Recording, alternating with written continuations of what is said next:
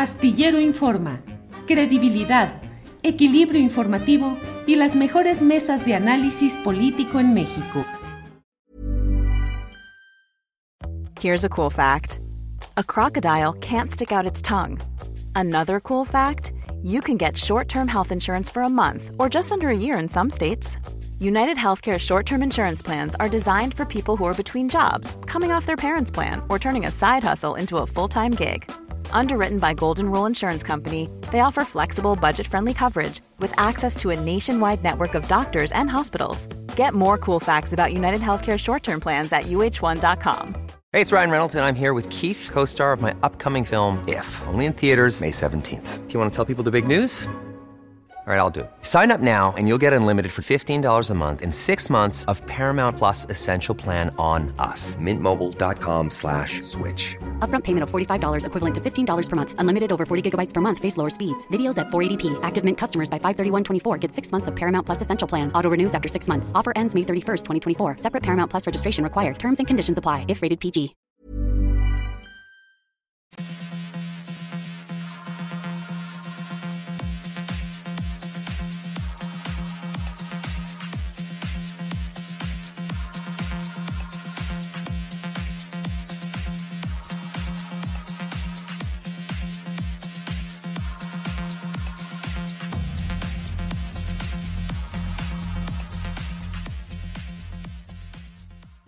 La una de la tarde, la una de la tarde en punto y ya estamos aquí transmitiendo desde Zapopan, Jalisco, en este miércoles 9 de noviembre de 2022. Muchas gracias por acompañarnos en este día, en esta transmisión en la que como siempre vamos a tener información, análisis, debate, lo más relevante del día, que hay muchas cosas interesantes que vamos a ir conversando con usted a lo largo de esta emisión eh, vespertina. Gracias por acompañarnos.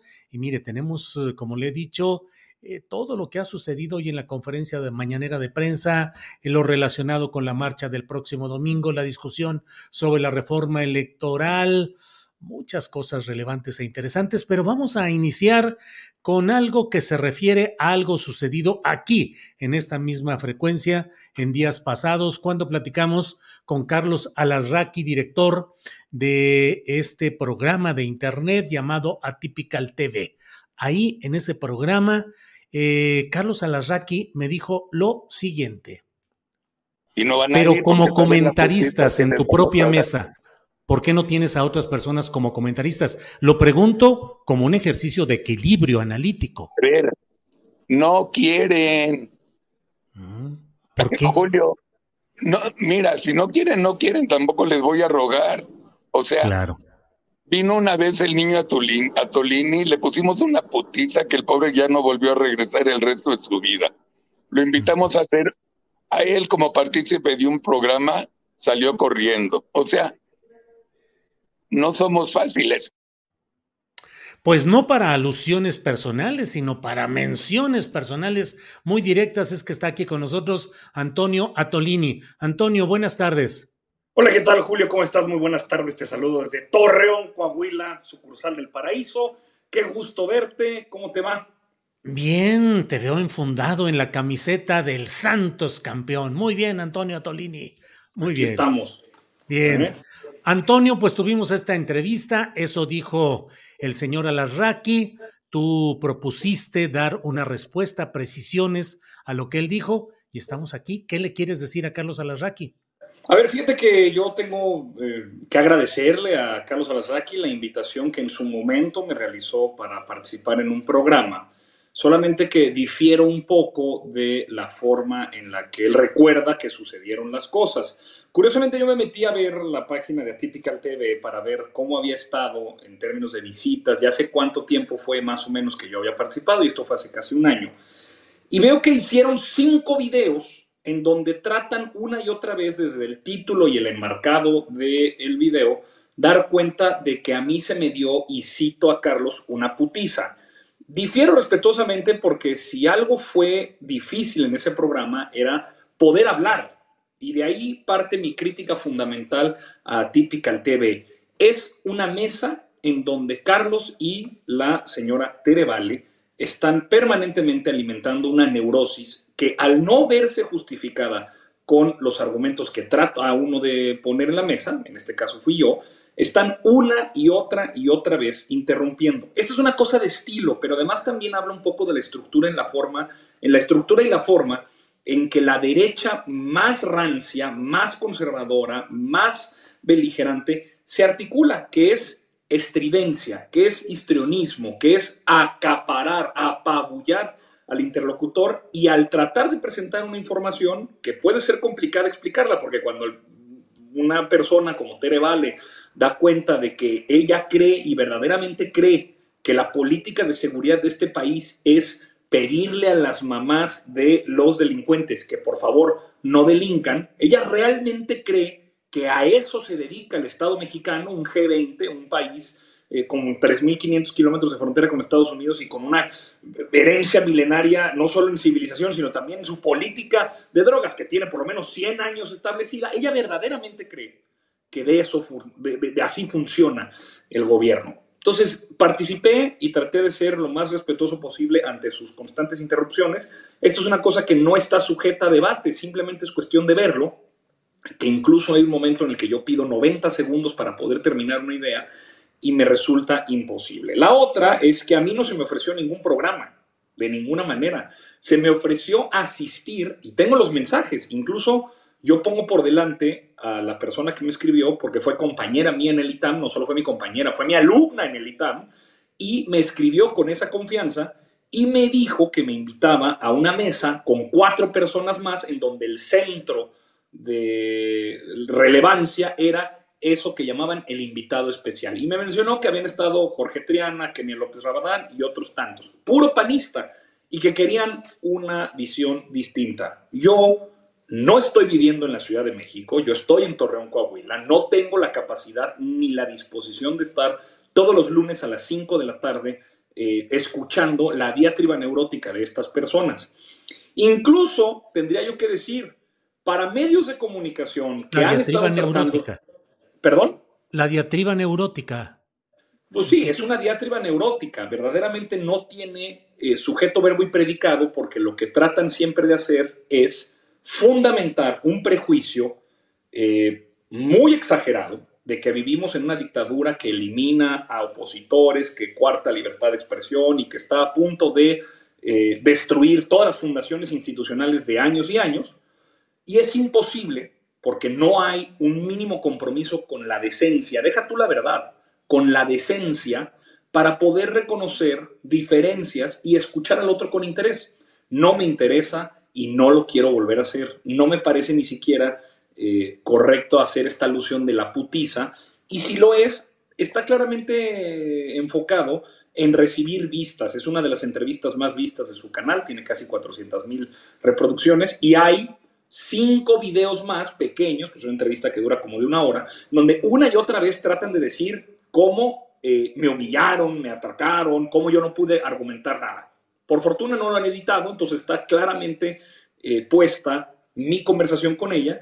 Y yo, la verdad, para darle visitas o para darle foro a un espacio que se dedica permanentemente a confundir a la audiencia, a ver, en algún momento Beatriz Pajés llegó a decir que, o Javier Lozano, alguno de estos dos, no, no recuerdo bien cuál fue, que estaban diciendo que estaban bajándose espías venezolanos en el AIFA, en, escondidos en aviones de carga que vienen a desestabilizar el régimen.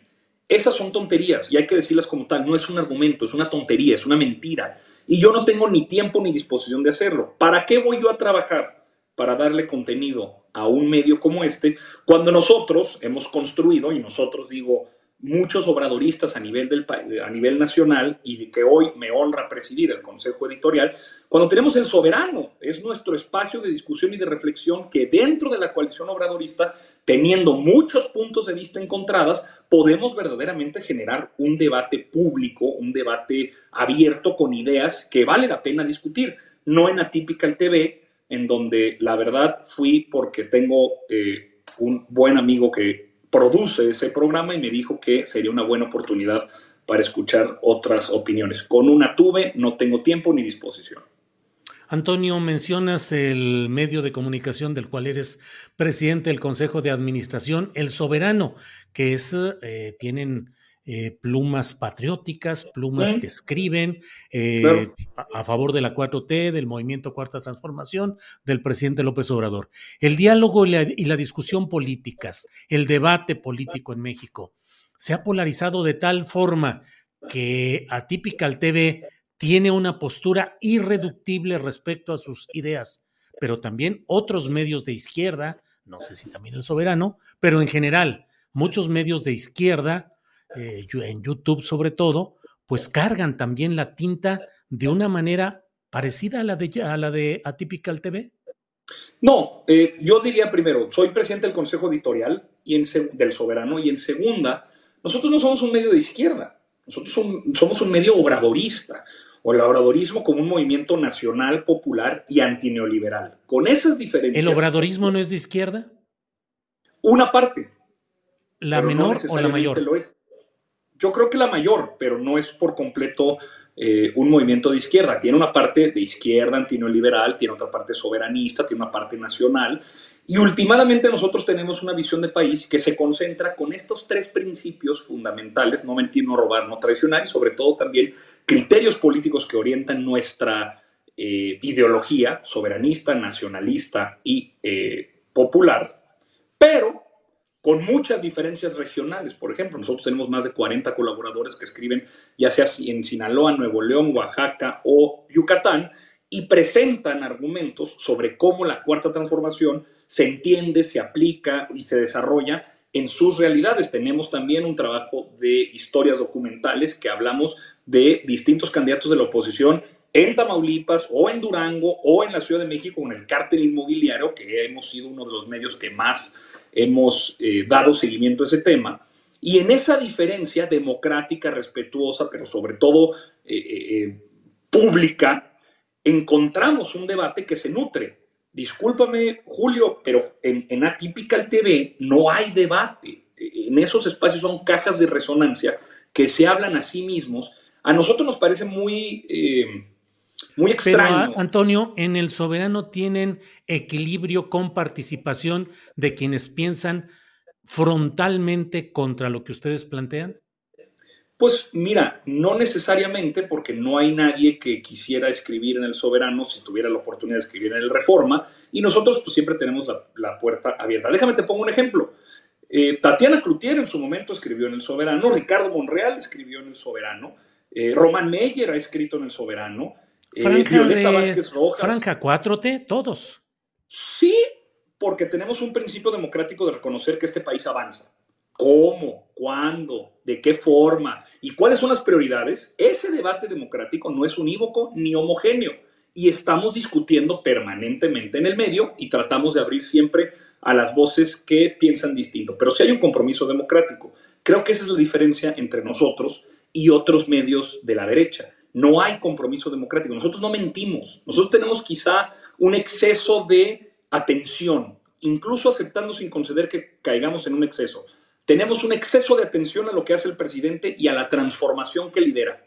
Sin embargo, son cosas que están sucediendo, que implican cambios y movimientos, que son dinámicas reales que afectan a personas de verdad, no las mentiras de los eh, espías venezolanos que están bajando de los aviones o que estamos buscando destruir el INE para que entonces Andrés Manuel se reelija en 2024, cosas que son francamente una, una deshonestidad intelectual. Nosotros abrimos el debate a puntos de vista distintos sobre, primero, pues teniendo los pies sobre la realidad, lo que realmente está sucediendo. Y ahí se abre un amplísimo, eh, una amplísima gama de discusión sobre distintas prioridades. Antonio, no es que Atypical TV hace propaganda en un sentido, y ya que tú has puesto sobre la mesa el tema del soberano, ¿también el soberano hace propaganda política? Bueno, la propaganda siempre es un mensaje que busca orientar políticamente una serie de símbolos, ritos, mitos. Pero no es periodismo. Yo creo que todo periodismo es militante. Yo creo que ¿Ah, todo periodismo. Sí, yo creo que todo periodismo reconoce una posición particular desde el el mundo en el que está y busca relatarlo desde esa posición. Lo Pero no, militante, militante es militar en una organización y tener un compromiso específico de promoverla y defenderla. Yo te diría, eso sería en los, yo, yo reconocería esa definición en términos de membresía.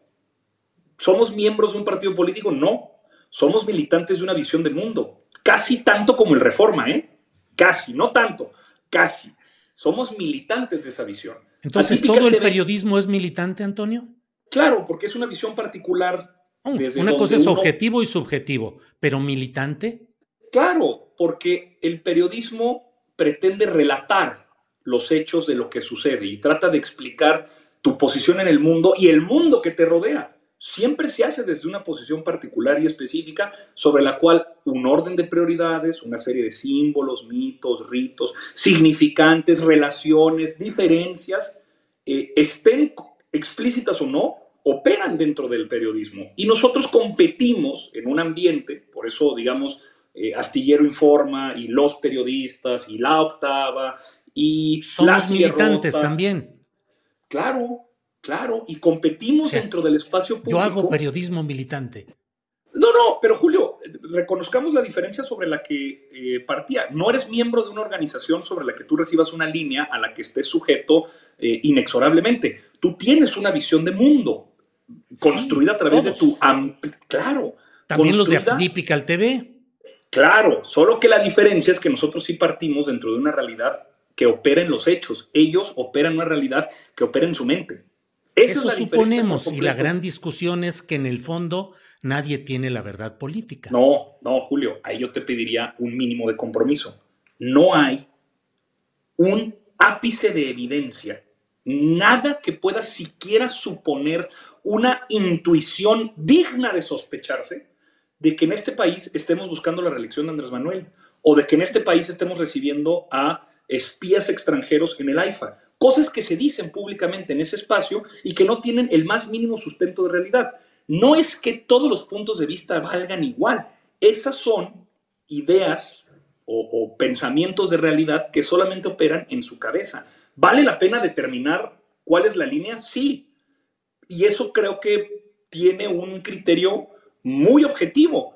Hay evidencia suficiente para suponer que ese es un argumento digno de considerarse. Hoy no si lo hay en su momento y alguien cree que esta dictadura avanza para determinar eh, la reelección de Andrés Manuel, adelante, que presente la evidencia. Nosotros creemos que el periodismo no es ser crítico del poder, es apelar a la verdad, es construir una verdad con minúscula y que compite permanentemente para tratar de generar un sentido común que apele a explicar de una mejor manera cómo la gente vive y el mundo en el que está. Ellos no lo hacen. Ellos tratan de imponer una realidad a base de prejuicios de algo que no tiene evidencia. Bien. Pues Antonio, muchas gracias. ¿Cómo te va en Coahuila? ¿Estás apoyando a Luis Fernando Salazar? Estamos apoyando a Luis Fernando Salazar como uno de los expanista, ex apoyador de Felipe Calderón. Claro, hace 10 años, como muchísimos hombres y mujeres en este país que en 2006 votaron por Felipe Calderón, el movimiento obradorista recibió una avanzada de gente que hoy lo tiene como el movimiento más importante de no, pero en 2018 todavía estaba en el PAN. Estaba en el PAN, es correcto, pero... Y dijo eh, que el mejor presidente de México había sido Felipe Calderón. En 2012. Diez años antes. Sí, sí, sí, sí, sí, sí cambió. ¿Te sientes bien apoyando a un ex calderonista? Sí, no, sí, porque además eh, hay una cosa importante. El panismo en Coahuila y particularmente en Torreón, tú lo sabrás mejor que nadie, sí tiene una relación con el poder distinta al panismo de Guanajuato o al panismo nacional de los 2000. El panismo en Coahuila siempre fue el último enclave de resistencia en contra de un régimen que tiene 96 años de gobernar Coahuila, que es el PRI. En los 90, en donde Luis Fernando Salazar inicia militar de la mano, sí, de Jorge Cermeño, que en su momento fuera la esperanza de cambio, el primer presidente panista que tuvo Torreón en 1996, a quien, por cierto, vencí en las urnas en 2021, porque 25 años después, la misma idea de pensar que se pueden acomodar con el PRI en un contubernio, dijera Álvaro Delgado, en un amaciato, eh, es lo que hace a Luis Fernando Salazar salirse del PAN. Te lo dijo en su momento en una entrevista que tuvo aquí, pero también es importante recordar, nosotros en Coahuila no supimos hasta sino 2017, cuando Armando Guadiana Tijerina, candidato a la gubernatura de Coahuila por Morena, revela que el último día del mandato de Felipe Calderón se exoneró a Humberto Moreira, quien había sido capturado en España. Pues las maromas de la política, las maromas y Luis Fernando Salazar en 2018 era diputado federal, llegó por el PAN y eh, cuando llegó al poder López Obrador se pasó a Morena. En realidad no, se pasó en septiembre. Se pasó en pues, septiembre. Sí, dos meses antes, se lo dije a él mismo y compromiso político sobre el que podrías tú decir, oye, a ver, sospecho sobre Luis Fernando Salazar. Bueno, ¿qué hizo como diputado? ¿O qué participación tuvo en la coalición obradorista? Pues votó todas las reformas, votó además y presentó la Guardia Nacional. Fue candidato en 2021 aquí en Torreón conmigo, yo como diputado federal y él para alcalde, y sacamos, como parte del movimiento obradorista, más votos que en 2018. Bien, Antonio. Antonio, pues muchas gracias. Julio. Estoy muy contento. Y para poner en contexto a la audiencia, el 12 de diciembre el partido habrá de dar cuenta de cuáles son los registros que se aceptan para la coordinación y en alguno de los días subsecuentes tendremos ya coordinador de los trabajos de organización acá en Coahuila. Muy bien, Antonio, pues muchas gracias como siempre en esta oportunidad de platicar y estaremos en contacto. Me dio mucho gusto verte, Julio. Igualmente, Antonio. Que estés muy bien. Hasta luego. Ha sido Antonio Atolini en respuesta a lo que dijo Carlos Alasraqui en una entrevista aquí mismo. Bueno, rápidamente vámonos con nuestro siguiente entrevistado. Eh, son las, es la una de la tarde con 20 minutos y está con nosotros el diputado federal Hamlet Almaguer. Eh, Hamlet, buenas tardes. ¿Qué tal, Julio? Muy buenas tardes para ti, para todo el auditorio. Estaba aquí muy atento a lo que mencionaba el compañero Atolini. Eh, yo difiero, creo que la mejor opción en Coahuila es, Ricardo Mejía Verdeja, quien dio extraordinarios resultados en la subsecretaría de eh, Seguridad y ha sido un funcionario comprometido con la cuarta transformación. Bueno, pues ya veremos qué sucede ahí entre Guadiana Tolini y Mejía Verdeja, que todo apunta a que Mejía Verdeja sea efectivamente el ganador. Pero Hamlet, ¿cómo van las cuestiones electorales? Tú formas parte del eh, pues de esa, eh, de, la sección de los diputados que están atentos a todo este proceso. La discusión está encima, viene la marcha del próximo domingo. ¿Qué decir frente a las grandes objeciones que hacen los opositores a esta reforma electoral? Pues primero nos sentimos muy fortalecidos por el respaldo popular en esta encuesta que Lorenzo Córdoba y Ciro Murayama escondieron. Eh, está comprobado en una conferencia de prensa que dimos eh, con la compañera Jade Cole, que también forma parte del grupo de trabajo, pues exhibimos el correo electrónico de la directora de comunicación del INE en la que sugiere que se trató de un error técnico y por eso no le llegó la encuesta al representante propietario Mario Yergo y que la enviaron a la Secretaría Ejecutiva del Instituto, que no tiene nada que ver con la representación partidista, es un órgano totalmente independiente. Pero bueno, yo creo que le tenían miedo a exhibir estos resultados eh, abrumadores. Quisieron después descalificar el tamaño de la muestra, pero para mí no hay margen de error eh, suficiente para poder revertir ese número tan, tan claro más del 90% de los ciudadanos a favor de reducir legisladores, cerca del 90% a favor de reducir presupuesto a partidos políticos, tres cuartas partes a favor de reducir presupuesto al INE, casi el 70% a favor del voto electrónico y una mayoría a favor de transitar del INE al INEC y eliminar los soples y los tribunales locales que son costosísimos y solo trabajan seis meses y descansan dos años y medio, pero con todos los gastos pagados, obviamente. Y eso pues nos da un respaldo popular impresionante. ¿Y qué es, qué es el Congreso sino el órgano de representación de la voluntad popular? O sea, ¿qué tiene que pasar para que los legisladores no entiendan cuál es el clamor ciudadano en este momento? Y es muy sencillo y son los ejes principales de la reforma del presidente. Tener una democracia menos costosa. Modificar la integración de nuestros órganos administrativos y jurisdiccionales en materia electoral, instituto y tribunal. Y reducir la integración de los órganos de representación, Senado, Cámara Federal, Congresos locales y cabildos en los municipios. Lo que quepa en esos tres ejes, para nosotros es negociable y es un avance en esta reforma, Julio. Hamlet, eh, aprovecho, la verdad, la oportunidad de platicar contigo para hacer algunas precisiones que creo que valen la pena, más allá de todo este tema de lo que mucho se ha hablado, el costo del aparato electoral, la insuficiencia de los órganos tradicionales, el INE y el Tribunal Electoral del Poder Judicial de la Federación. Pero te quiero preguntar dos cosas. Una, eh, se habla mucho de que la propuesta que hace la llamada Cuarta Transformación se refiere a eh, que no haya plurinominales, cuando en el fondo la propuesta es que ahora haya una gran lista plurinominal. Me parece que es una sobresimplificación. Eh, me gustaría atender a los antecedentes históricos. La constitución pero, del pero dime, en, la propuesta que hay es que se haga una lista que van a proponer los partidos en un orden mediante el cual se va a decidir quiénes por los votos, por el porcentaje de votos que tengan, pueda entrar. ¿Es así? La propuesta es que los diputados representen a los estados y no a los distritos, y que la asignación se celebre bajo un sistema que se llama representación pura, que funciona muy bien en otras democracias. Hay, hay países como España o como Costa Rica en los que los, los diputados representan a sus entidades. Así nació nuestra nación. La Constitución de Cádiz de 1812, precursora de la del 24, la del 24, preservaba este sistema de elección indirecta que permitía que los legisladores representaran a sus entidades. A mí cuando me preguntan, oye, eh, ¿eres diputado? Sí, del Estado de Jalisco. Y si le preguntan a otro legislador, va a decir la entidad a la que pertenece. Y si revisamos nuestra credencial de elector, vamos a identificar que en ningún lado dice nuestro distrito. Entonces, se eliminan los plurinominales y se eliminan los diputados de distrito y vamos a una elección muy similar a la que ocurre con el Senado de la República. Cuando tú votas por senador, no votas por una persona, estás votando por cuatro, dos propietarios y dos suplentes que van en una planilla, en una fórmula. ¿Qué pasa ahora con el Congreso? Depende del tamaño del Estado. Si hablamos de Nayarit, de Aguascalientes, va a ser una elección muy similar a la del Senado porque estarás votando por una planilla de tres.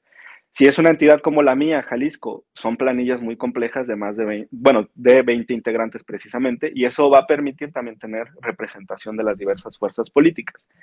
La oposición se ha quejado de la sobrerepresentación de Morena en el Congreso, y te quiero poner un ejemplo. En Oaxaca a Morena le va bien, nos llevamos entre el 60 y 70% de los votos, y hay 10 distritos en Oaxaca de mayoría. Con el 60% de los votos, nos estamos llevando 10 de 10 diputaciones en Oaxaca. ¿Y dónde quedan los otros eh, cuatro, 40% eh, de votos por la oposición? Medio se diluye con las pluris, pero no alcanza a compensar de manera perfecta. Con el nuevo sistema, Morena solamente se llevaría seis diputados de Oaxaca y los otros cuatro se distribuirían entre las fuerzas de oposición. Entonces, resuelve de fondo el problema de la sobre y subrepresentación, que es una queja añeja en el sistema, que tuvo sobre representación el PAN, tuvo sobre representación el PRI, manifestaron que tuvo sobre representación Morena y con esto se resolvería, Julio. Hamlet, eh, disculpa que insista en este punto. Los partidos van a proponer la lista de candidatos en este esquema que tú dices, pero finalmente las cúpulas de los partidos van a decidir en qué orden van a estar las candidaturas para que conforme a la proporción de votos que obtengan entren el 1, el 2, el 3 y el 4 o el hasta el 8, en fin, en la proporción que corresponda. Te lo pregunto en este sentido, ¿qué tanto ahora las cúpulas de los partidos van a tener la facultad de imponer sus favoritos en el orden adecuado en esas listas? Estamos revisando en derecho comparado cómo funciona en otras democracias. En El Salvador, por ejemplo, el sistema es por lista, pero además es por rostro. Si tiene más votos el candidato que va en el lugar 13 de la provincia de San Salvador, de la capital, tiene más votos que el 4 o el 5, primero se le asigna la diputación al que tuvo esos sufragios. Y a mí me parece que es un sistema justo porque no le deja toda la distribución a los partidos, sino la decisión también al pueblo para que la votación pueda ser por eh, la persona. Me parece que es un sistema que podría eh, ¿Y cuál es la propuesta de Morena? Bueno, la propuesta del presidente de la República es que se realice por listas por entidad federativa. y esa propuesta está discusión. con, con decisión discrecional de las cúpulas partidistas. Representación pura porque, Julio, la reforma constitucional no puede ser omnicomprensiva. De hecho, tenemos un eh, pecado, un error en nuestro sistema constitucional. Tenemos una constitución demasiado extensa. Cuando queremos corregir algo o modificarlo es muy complejo, precisamente por el tamaño de nuestra Carta Magna. Ve la constitución de Estados Unidos, tan pequeña. Y sobre eso se interpreta entonces, me parece que tendríamos que reducir las disposiciones constitucionales en materia electoral, dar flexibilidad para las normas secundarias y la modificación del orden de las listas podría estar en legislación secundaria. Lo que hay ahora es votación por Estado en una lista evidentemente registrada, pero con otra virtud. Hoy, si un candidato independiente, un candidato ciudadano, obtiene el 10% de los votos, no se lleva nada. Si, por ejemplo, en Sinaloa un candidato ciudadano se, anota y logra el 10% de los sufragios en el Estado, va a ser diputado. Y esa representación hoy no existe. Hamlet, sí, eh, podemos pasarnos aquí toda la tarde y yo insistiendo en esto. Esas listas de representación pura no son lo mismo, digo, con otro, con otro esquema, pero es la misma idea de la representación eh, proporcional a la que llamamos plurinominal. Es decir, a lo que quiero insistir es si la oferta de que se van a terminar los plurinominales no es tal, porque habrá de otra manera esa misma representación proporcional. Es una propuesta federalista que nos acerca a cómo funciona el Senado. Sería tanto como decir que el segundo senador de cada entidad es un senador pluri, y eso no es cierto. Cuando gana el partido y entran dos fórmulas al Senado en una entidad federativa, el segundo también iba en la boleta. Y esa es la diferencia. ¿eh? Aquí los pluris no van a estar al reverso, van a estar enfrente como planilla. Y la ciudadanía va a poder eh, ver por quién está votando. Y yo me inclinaría porque exista la opción de votar por los que van en el orden eh, más abajo. No, no que sea inamovible. Bien, Hamlet. Te pregunto otra cosa que he escuchado con frecuencia.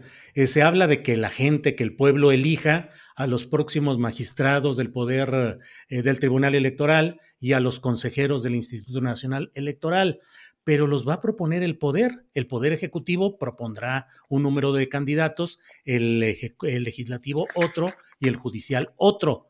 Pareciera que no hay una opción ciudadana para integrar esas eh, plantillas? El presidente ve al instituto y al tribunal como órganos del Estado y el Estado mexicano tiene tres poderes. En este momento, solamente los diputados decidimos quiénes van a entrar al Consejo General del INE por votación de dos terceras partes. Lo más cómodo para Morena sería, aprovechando que van a salir cuatro consejeros, con los números que tenemos con nuestros aliados, seguir en el mismo sistema, y mínimo nos llevaríamos tres de cuatro haciendo un acuerdo cupular con el PRI. Tres para Morena y uno para el PRI. Si las cosas se quedan como están. Y con paciencia, poco a poco vas avanzando con personas que simpaticen con el movimiento y puedan desarrollar esa tarea. Si fuera la intención política, pero no es. La intención del presidente es quitar la decisión discrecional a la Cámara de Diputados y darle juego a los tres poderes del Estado porque ve al Instituto y al Tribunal como órganos del Estado. Pero no a los ciudadanos como tales. O sea, no se puede proponer un candidato ciudadano, no lo pueden proponer otro tipo de órganos de la sociedad, solo va a ser una visión desde los poderes. En muchos órganos así es. El Consejo de la Judicatura Federal tiene integración por los tres poderes. Después de todo es una representación de la ciudadanía. lo que Pero te voy a decir algo. Te voy a decir algo. Si a mí la ciudadanía me sugiriera un perfil para el instituto y para el tribunal, yo con mucho gusto lo valoraría y hasta lo propondría. no es, que vayamos a estar cerrados. Sí, pero es discrecional, si tú quieres o no quieres. El punto está en que estuviera en la ley. Pues mira, así se determinan muchos cargos en el país. Y yo creo que es un avance. Sí, es mejor que participen tres poderes a solo uno. Y es mejor que tengamos una ronda de votación a que un solo poder determine quiénes son los integrantes. Es un avance. Es un avance. convencido de que es mucho mejor esta propuesta de reforma que lo que tenemos hoy. Sí, claro. Los tres poderes participarían. Incluso hay eh, cuerpos colegiados en el derecho comparado en el que participan los poderes y toman decisiones, el Consejo de Estado en Francia y demás. O sea, no es malo que los poderes participen en una decisión del Estado, del Estado mexicano. Y yo creo que el Poder Judicial va a estar abierto a las propuestas de las universidades, a las propuestas de la ciudadanía, el Poder Legislativo también, el Ejecutivo, por supuesto. Se podría incluir en la propuesta. Digo, todo esto está a, debate y no estamos cerrados, evidentemente. Pero qué bueno que en lugar de un poder participemos los tres y que después los ciudadanos vayan y voten. Julio. Bien, Hamlet. Hamlet, una última pregunta. Eh, candidaturas independientes. Yo tengo la percepción, y así lo he dicho, de que no hay viabilidad de que aun cuando se establece en diversas eh, normativas electorales la posibilidad de los candidatos independientes, no, tienen una, un real apoyo y una condición viable. Hay ejemplos como el del Bronco en Monterrey, eh, que me parece a mí que son formas de simulación en las cuales se utiliza la figura del candidato ciudadano independiente de los partidos. ¿Cuál es la propuesta que hay ahora? Recordemos lugares como Chile, lo menciono con frecuencia, donde la convención constituyente estuvo mayoritariamente integrada por ciudadanos sin partido, que se presentaron como candidatos independientes. En México, ¿qué hay sobre esto? ¿Qué ofrecen a la viabilidad de candidatos independientes? Que participen de la asignación de diputaciones y también sería el mismo principio para los eh, cabildos. ¿En los partidos? No, no, no. En este momento, si un candidato independiente pierde la votación a la Cámara de Diputados y obtuvo el 10-12% de los sufragios, se queda sin nada. Con el nuevo sistema, un candidato independiente, vamos a ponerle un nombre, se lanza Cloutier en Sinaloa y obtiene el 10% de los votos en el Estado, Cloutier es diputado, conforme a la nueva legislación. Y eso es meritorio, porque hasta este momento la asignación de diputaciones plurinominales era de los partidos. Conforme al principio de representación pura, ya van a tener esa participación. Otro punto en el que estamos muy atentos es en el financiamiento, porque los candidatos independientes se han quejado también de la falta de eh, asignación de presupuesto para poder competir en condiciones de equidad, el tema del acceso también de los tiempos y espacios en radio y televisión. Son cuestiones que se tienen que eh, revisar y que pueden caber tanto en la legislación constitucional como en la secundaria, Julio. Bien, Hamlet, pues te agradezco mucho la posibilidad de platicar. A reserva de lo que desees agregar, como siempre, muchas gracias por atender las preguntas y planteamientos y los comentarios que aquí se hacen. Hamlet. No, pues te agradezco, Julio, y muy importantes tus observaciones y comentarios. Por supuesto, eh, no solo tomamos nota, lo vamos a compartir con los compañeros del grupo de trabajo y estamos atentos a esta y otras preocupaciones. Me pueden encontrar en Twitter como Hamlet-Almaguer y estamos muy, muy atentos en esta discusión de la reforma que va a empezar en cuanto se apruebe el presupuesto en lo particular, que va a ser esta semana sin duda. Hamlet, te agradezco mucho y seguimos en contacto. Buenas tardes. Hasta luego. Gracias, Julio. Buenas tardes.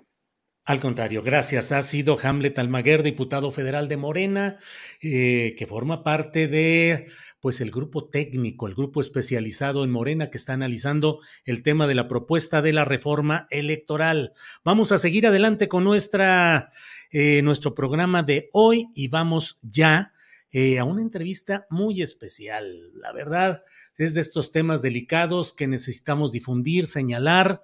Y bueno, está Arnold Facomprés. Él es hermano de Paloma González. Eh, es un tema en el cual hace cinco años su madre, Catherine, pues eh, está bajo la acusación de haber asesinado a su hija y hermana de, de Arnold, Paloma González, de 10 años. Está con nosotros Arnold, a quien saludo con gusto. Arnold, buenas tardes. Hola Julio, buenas tardes. Gracias. Arnold, para quienes nos pregunten por el nombre y el apellido, ¿eres ciudadano mexicano? Soy ciudadano francés, pero tengo esposa e hijo mexicano, entonces, y mexicano de corazón, ya llevo casi más de la mitad de mi vida aquí. Bien. Arnold, ¿qué es lo que ha sucedido en este caso que está pues siendo replanteado en términos de difusión pública y de exigencia de justicia? Eh, los hechos pues son escabrosos, son difíciles. Eh, leí la el relato que has hecho, en el cual se menciona, pues toda la historia de esos vaivenes domésticos, problemas familiares, disfuncionalidades, hasta llegar el momento en el que desaparece tu hermana Paloma y las preguntas y las búsquedas que hacen con tu propia madre, que Catherine, que en una parte del escrito dices, no me refiero a ella como madre, sino como Catherine, por los asuntos que se van relatando. Eh, la desaparición de Paloma, el encuentro de algunos huesos, eh, la, la práctica del ADN, encontrar que sí son los de ella, correspondientes a los de la señora Catherine, pero no ha habido justicia. ¿Qué ha pasado, Arnold? Así es, es lo que buscamos, conseguir justicia. han pasado muchas cosas, pero también, pues obviamente no las suficientes. Eh, la fiscalía, pues ha sido mucho batallar, empujarlos, siempre hacer, meter presión. Eh, solo así hemos conseguido lo, lo, que hemos conseguido, que es hasta la fecha una orden de aprehensión eh, para mi madre por homicidio calificado. se expidió en el 2019, en marzo, para llegar a este punto tuvimos que meter una queja en la Comisión de Derechos Humanos, tuvimos que hacer presión en, redes sociales, nos apoyaron compartiendo posts. Eh, hemos recibido mucho apoyo y, estoy muy agradecido de verdad con, todos, toda la gente que nos ha apoyado y las instituciones. Pero sí, hasta la fecha tenemos una orden de aprehensión desde hace más de tres años, 2019, y pues no han podido localizar a Catherine. Y yo llevo, pues, desde que está la orden de aprehensión, eh, pidiéndoles a las autoridades que publiqué un aviso de búsqueda con la foto de mi madre, em, con su descripción. Ella es ciudadana francesa, su pasaporte está vencido, en teoría no puede viajar. Tiene un acento francés muy marcado, eh, más que el mío, por así decirlo, mucho más. Es imposible no notar que, pues, que no es de aquí. Entonces estoy seguro que hay gente que la conoce, que la frecuenta porque ella fuma, ella es muy, es muy vistosa, por así decirlo. Entonces, pues es lo que estoy pidiendo realmente te agradezco muchísimo por este espacio, de verdad, para pues que la ciudadanía se, se entere de, de, este caso, que sepan lo que sucedió, porque no, no está bien, no es normal, obviamente, y tiene que haber justicia, como en demasiados casos pendientes así, pero en este caso particular, esta persona, así es, ella es, es mi madre, Catherine, ya no la considero como mi madre, pero es mi madre, la madre de Paloma, y ella confesó en varias ocasiones por escrito, eh, hablando ante la fiscalía, ante mi esposa y yo, tengo una grabación donde ella confiesa que mató a mi hermanita, y es, es un hecho, digo, es, queda muy claro. Eh, nos dijo a mi esposa y a mí que estaba consciente de lo que hizo y que no quiere irse a la cárcel porque teme lo que le vayan a hacer en la cárcel, que ella quiere pasar el resto de su vida pidiéndole perdón a Dios y estar tranquila. Entonces está viviendo su vida posiblemente en Guadalajara, porque allá la vieron por última vez en el 2019. Y pues sí, pues solo busco que, que, alguien la reconozca y la denuncie, por favor, a la policía y que me avisen también si la reconocen para que pues yo le pueda dar seguimiento, porque pues, la verdad sí nos han decepcionado muchísimo la, las autoridades en su pues, falta de, de acción. Arnold, ¿qué dicen las autoridades? ¿Qué dicen? ¿No la encontramos? ¿No sabemos dónde está? ¿O hay un abandono procesal así de, como suele suceder en México, de que el expediente pues ahí se deja abandonado a ver qué sucede? Así es, es exactamente es esto. La última vez que hablé con la fiscal encargada, tal cual me dijo, la orden de aprehensión está con la policía ministerial, no podemos hacer nada más. ¿Cómo va a ser posible esto? ¿De qué sirve una orden de aprehensión? Si no realizan las acciones necesarias para llegar a encontrar a la persona que están pues, queriendo arrestar por algo tan horrible como matar y descuartizar a una niña de 10 años, su propia hija. Entonces, eso es lo que estoy pidiendo y como las, las autoridades pues no quieren hacerlo, pues yo estoy haciendo mi deber de hermano mayor, de ciudadano, denunciando pues que hay una asesina peligrosa que, que anda suelta por probablemente Guadalajara, pero puede estar en cualquier parte, la verdad. Pero estoy bastante seguro que sigue por allá, que alguien la ha de estar ayudando. Arnold, lo que leí del relato que se ha hecho, que has hecho de este tema, pues habla de una situación muy complicada, pues no sé, de enfermedad mental, de um, una incapacidad para sobrellevar una madre eh, la, darle la vida adecuada a una niña, a una pequeña, hasta llegar el momento en el cual dice ella que la niña fue enviada eh, al extranjero, a una academia de danza, y a otras les dice que no, que los mandó a otro lado, eh, y finalmente la niña desapareció y no se supo exactamente lo que había sucedido hasta que encontraron esos huesos, hicieron los estudios de ADN y pues lo que han logrado ustedes investigar y conocer sobre este asunto. Terrible, terrible, Arnold, el que pues se den estas circunstancias familiares y terrible el que no haya justicia, porque lo menos que se puede aspirar es que haya la detención y el procesamiento en este caso. ¿Cómo sobrellevar todo esto, Arnold? Dificilísimo, muy, muy difícil, es una, es una pesadilla, pero pues al mismo tiempo estoy muy afortunado, tengo una esposa hermosa que amo mucho y un hijo. Eh, que nació hace eh, dos años y medio, un poquito más, se llama Milo, y pues así em, es la única forma de, pues, de seguir, tenemos que seguir viviendo y, buscar ser felices a pesar de todo, y, pero felices, claro, lo estoy, pero no estoy tranquilo y ni podré estarlo mientras Catherine siga libre, porque pues primero simplemente justicia para mi hermana, no es justo lo que le sucedió a mi hermanita, ella debería estar viva y no lo está, entonces la persona responsable, mi madre, pues, tiene que tiene que enfrentar las consecuencias, tiene que haber consecuencias.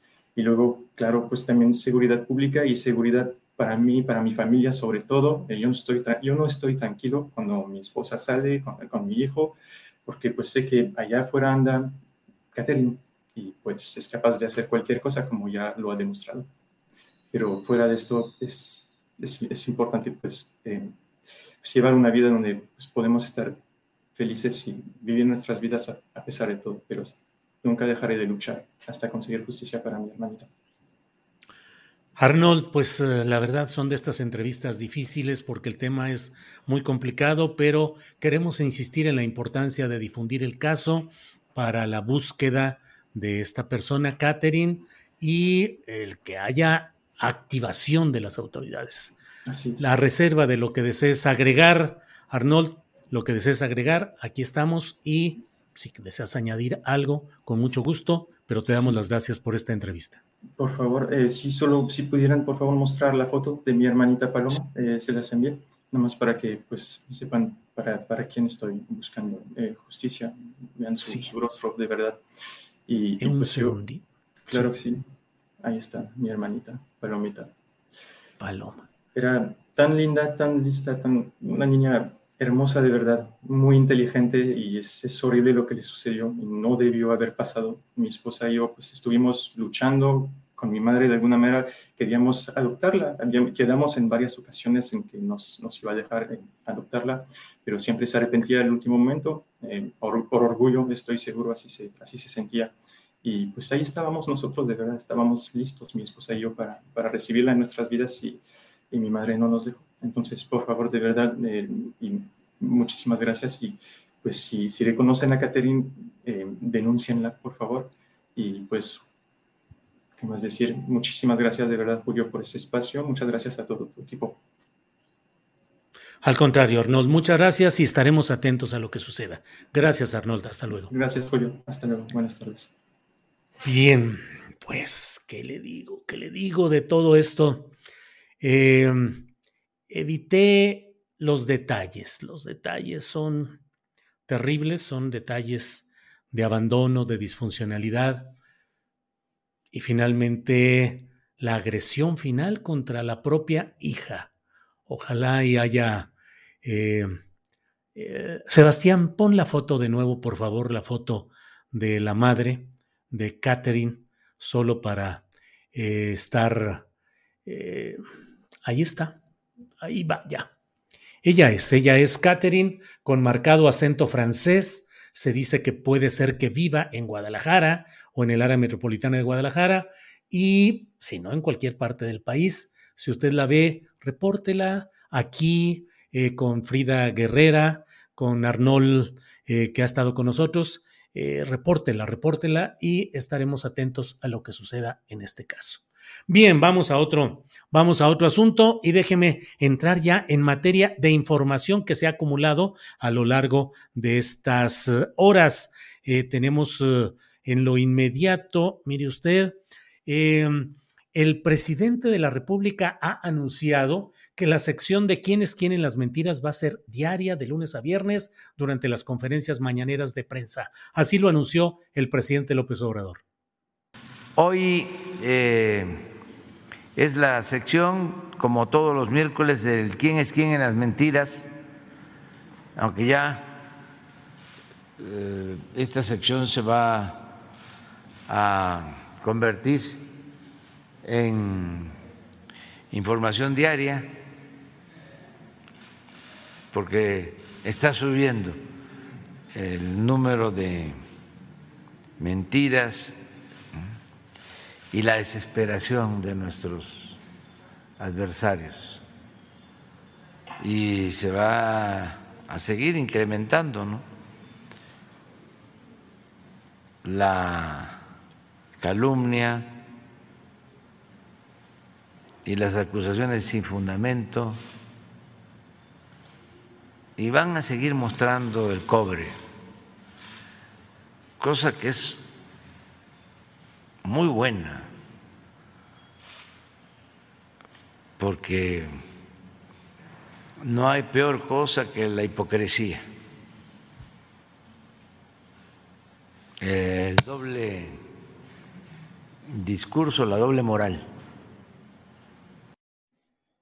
Bueno, y ya sabe que una de las quejas de quienes están participando en la organización de la marcha dominical en defensa del INE, del Instituto Nacional Electoral, es el hecho de que, aun cuando la marcha estaba programada para terminar en el hemiciclo a Juárez, eh, se quejaron de que había unas instalaciones para un torneo de béisbol en el Zócalo y aunque la marcha no estaba programada para llegar al Zócalo, pues había ese señalamiento de que se estaba obstruyendo el derecho a la manifestación, a la expresión de las ideas.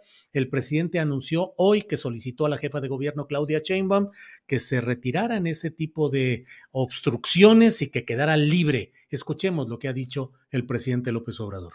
Yo no tenía información de que había un evento organizado por una asociación y convenido con el gobierno de la ciudad de tiempo atrás. Es un torneo de béisbol en el Zócalo.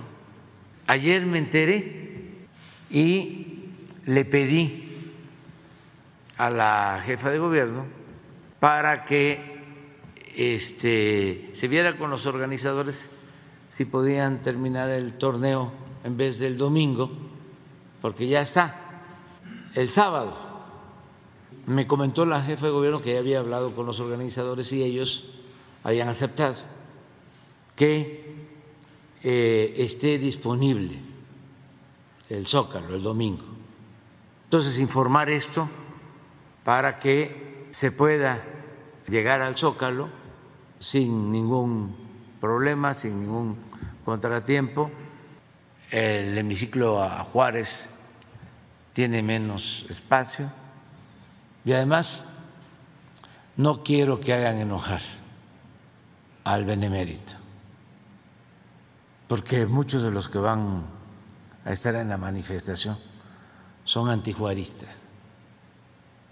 Yo había ofrecido el que podían venir todos los opositores. Y con ánimo porque son muchos y también que nadie se ofenda porque dije que van a ir muchos, yo diría que la mayoría, que además de ser conservadores son racistas y clasistas, porque es la verdad.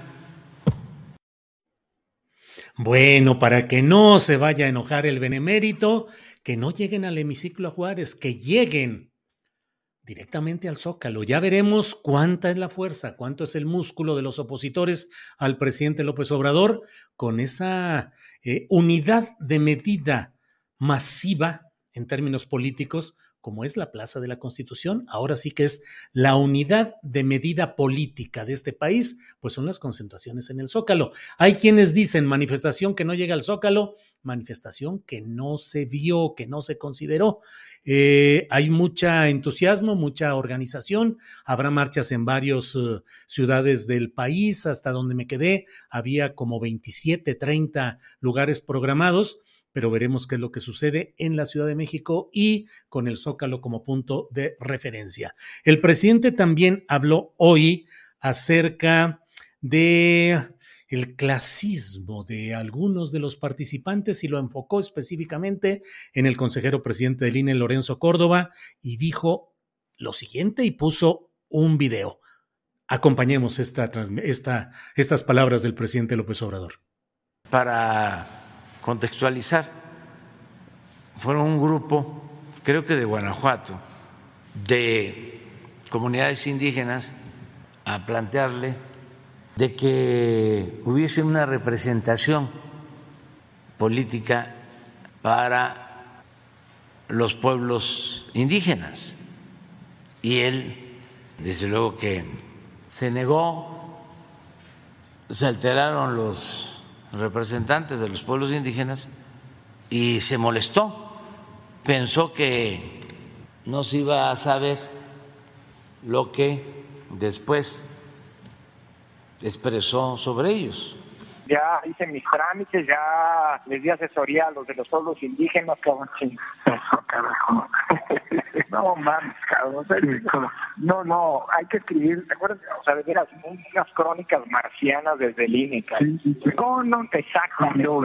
Ray Bradbury Reload, No mames, cabrón. Es que desde las dramáticas reuniones con los padres de Ayotzinapa, hasta esto, cabrón, que es, a ver, güey, había una, el mundo, no no, no, voy a mentir, ¿eh? te lo voy a decir como hablaba ese cabrón, un que me decía, yo, jefe, gran nación chichimeca, vengo Guanajuato. Yo decir a ti o diputados para nosotros o yo no permitir tus elecciones.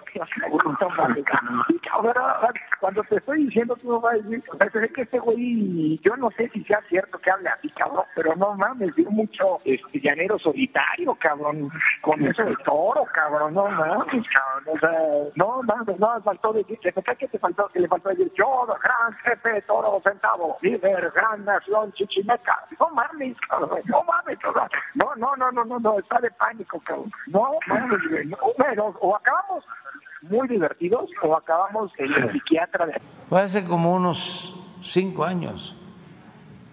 Pero sí es importante porque se ofenden los muy hipócritas cuando se les dice racistas.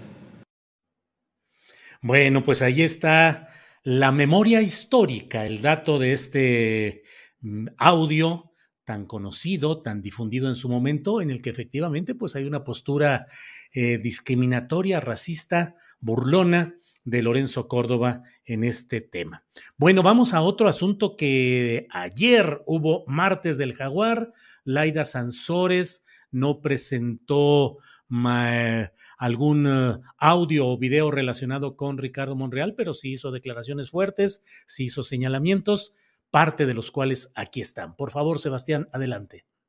Lo hemos dicho de mil maneras y créame que no estoy mintiendo. Si uno hubiera espiado, a lo mejor te quedas callado ves qué haces, pero nosotros no espiamos. A nosotros nos dejaron ese documento que también eh, ahí digan lo que digan y yo cargo con mi responsabilidad.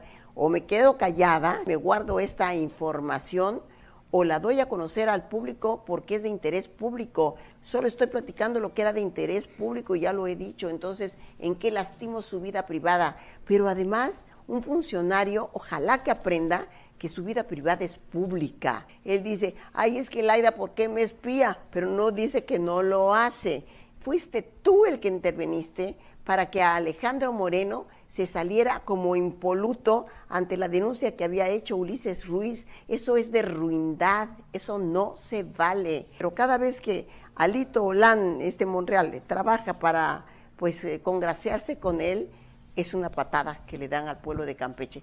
Y no nos vamos a dejar. Ricardo Monreal, que solo tiene cinco propiedades y 17 hectáreas, pero su hermano David tiene solo un rancho eh, pobrecito David, el que es hoy gobernador, de 750 hectáreas, porque salió en un, audio, ese no es de nuestra propiedad, de donde le habla al gobernador de, Chiapas presionándolo para que le ayudara a, pues, a salvar a estas chicas, a que no quedaran detenidas. Y le decía el gobernador, oye, está bien complicado, porque en la primera, en su primera declaración, mencionaron tu nombre, que eran asistentes de él y él les había mandado y él les había dado el dinero, ¿no? Entonces, digo, ¿cómo se puede limpiar la cara? Pero yo lo reto a Monreal a ver si, qué tan valiente es a que cuente lo que pasó esa noche cuando fueron detenidas las chicas. Monreal es un farsante, un simulador, un traidor. Hoy sí lo entiendo, cuando la gente se nos adelanta. Yo no llegaba hasta eso en el pasado programa y cuidé la palabra, pero la gente hoy sí creo que em, deja muy claro la, con la frase que subió en las redes que pueblo no se engaña, mm, cuando dice mm, no robar, no mentir, no, no bueno, pues ahí está el martes del jaguar con esta continuidad de esta batalla mm, judicial incluso, porque mire usted, el propio Ricardo Monreal colocó este tuit que dice lo siguiente, Laida Sansores es una presunta delincuente, violó la suspensión judicial, intervino comunicaciones y difundió basura reciclada, exigiremos declaratoria de procedencia para suprimir fuero Pobre Campeche, gobernado por odio e impunidad. Claudia, frena tu jauría, no más división.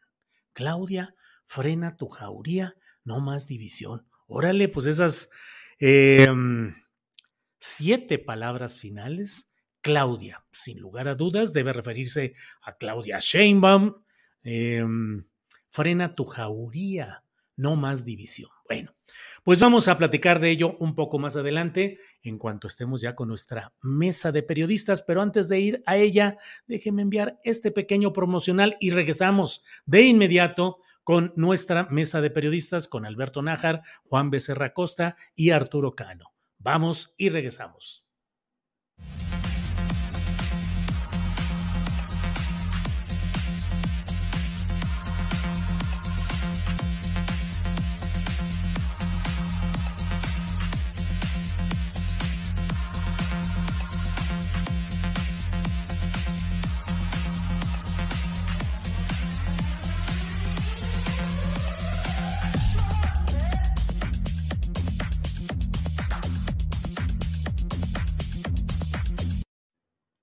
Las dos de la tarde en punto, dos de la tarde en punto y empezamos con nuestra mesa de periodismo y ya están aquí mis compañeros, a quienes saludo con el gusto de siempre. Arturo Cano, buenas tardes. Muy buenas tardes, Julio. Gracias a todas las personas que nos acompañan. Juan, Alberto, buenas tardes.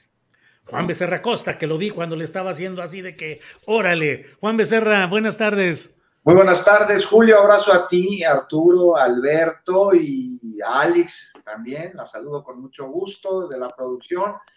Un abrazo yo le mando a Adriana donde sea que esté en estos momentos y a la audiencia. Pues, nos Y sí se va a poner muy bueno muchos temas, Julio. Ya me estoy hasta saliendo. Así es. Alberto Nájar, buenas tardes, Alberto. Hola Julio, buenas tardes. No sé si me escuchan porque yo no, no estoy escuchando. Pues sí, si te escuchamos, ¿tú no escuchas nada? No, voy, voy, a, voy a hacer una, un pequeño ajuste porque no, no los escucho. Dame, un segundito. Ahorita, ahorita me, ahorita me conecto. Sale.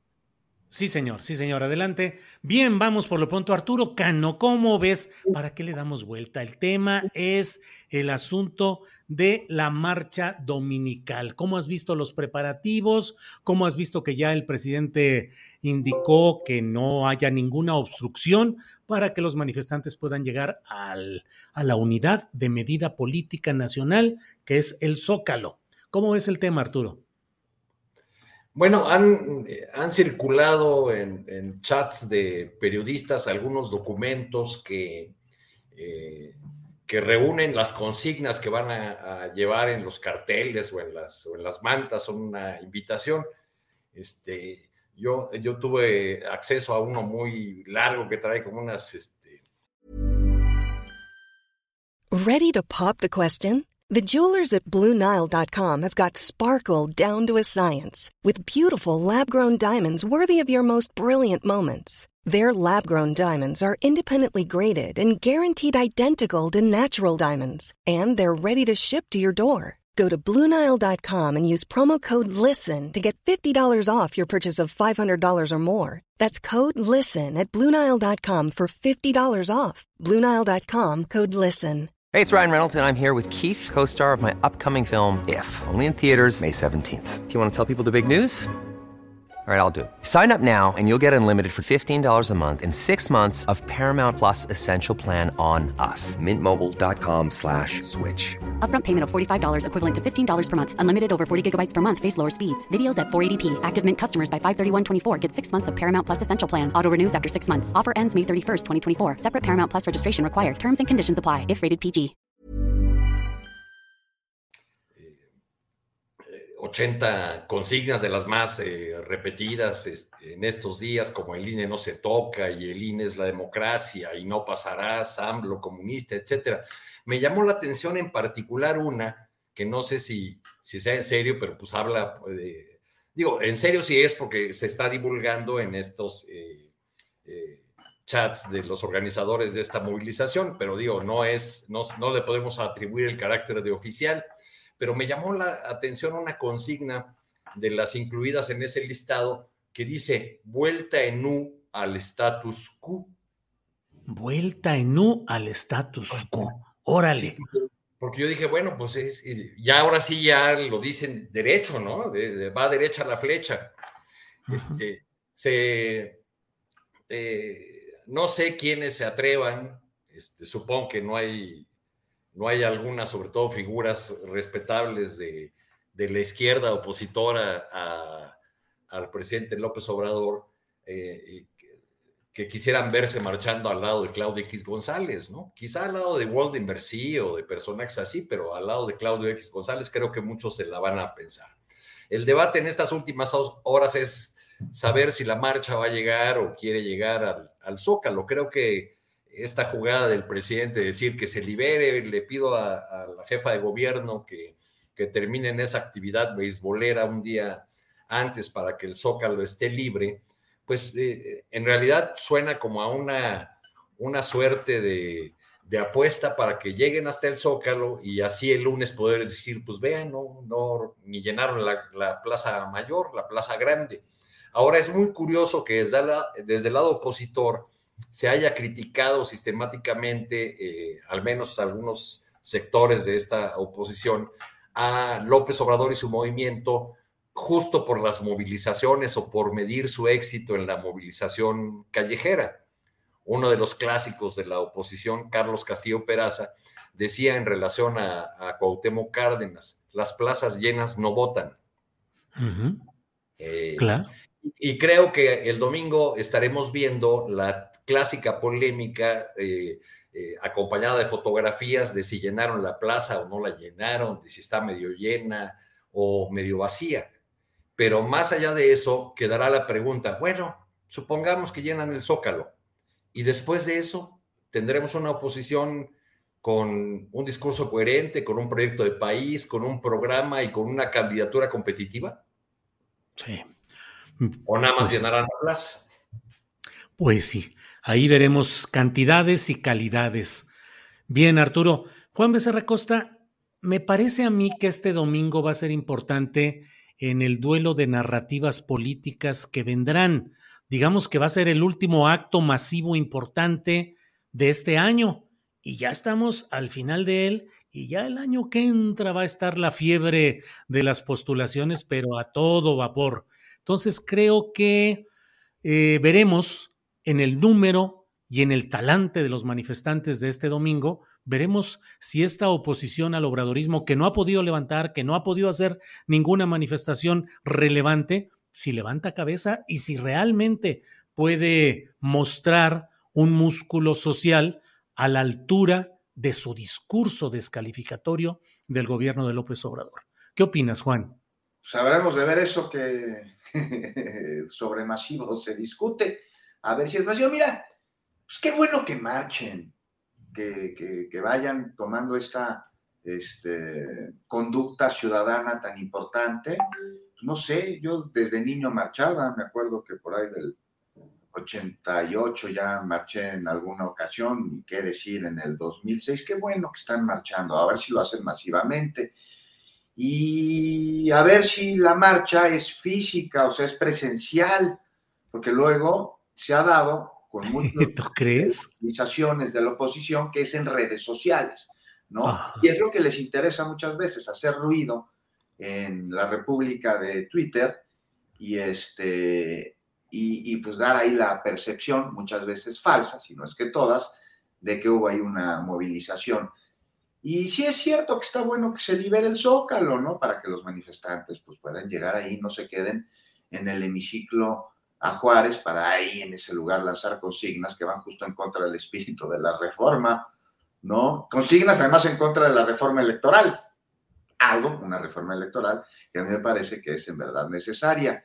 Y también es cierto que muchos de los que van a esa marcha son los mismos que sacaron, como dijo el presidente, hubiera sacado, si hubiesen tenido la posibilidad, el retrato de Juárez de los Pinos y de donde se pudiese sacar.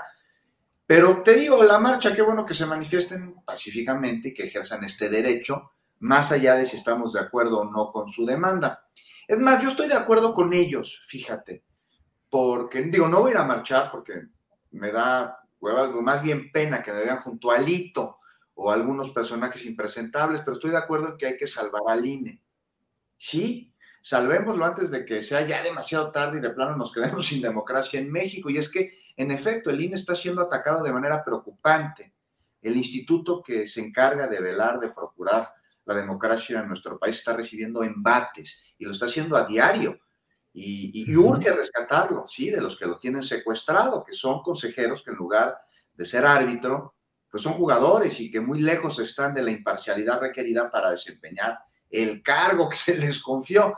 Ahora, si es importante, si los que van a marchar el domingo en verdad quieren salvar al INE, entonces no entiendo que nos puedan explicar por qué no quieren que se dé una reforma consensuada por todas las fuerzas políticas del país bajo el principio de mejorar a un órgano electoral. Este, una discusión alejada de otros temas, de otros intereses. Y es que la democracia es justo el diálogo entre todas las partes. Entonces salir a disque defender la democracia impidiendo un ejercicio democrático que es el que genera como resultado una reforma me parece totalmente antidemocrático. No sé si se entienda ahí este, pues, especie de juego de palabras. Y no sé si los participantes y los organizadores, todos o nomás algunos, estén viendo esto. Y es que parecen estar muy cegados por el enojo, uno que ha dado incluso paso al odio y que como respuesta deviene en un fanatismo que cega el juicio y que atenta contra la razón. Entonces, pues podrán decir ellos en palabras, salvemos al INE, pero lo que realmente están expresando es odio a la 4T, al presidente, al gobierno y a todo lo que venga de ahí sin ponderar, sin estudiar, sin ni siquiera conocer la propuesta.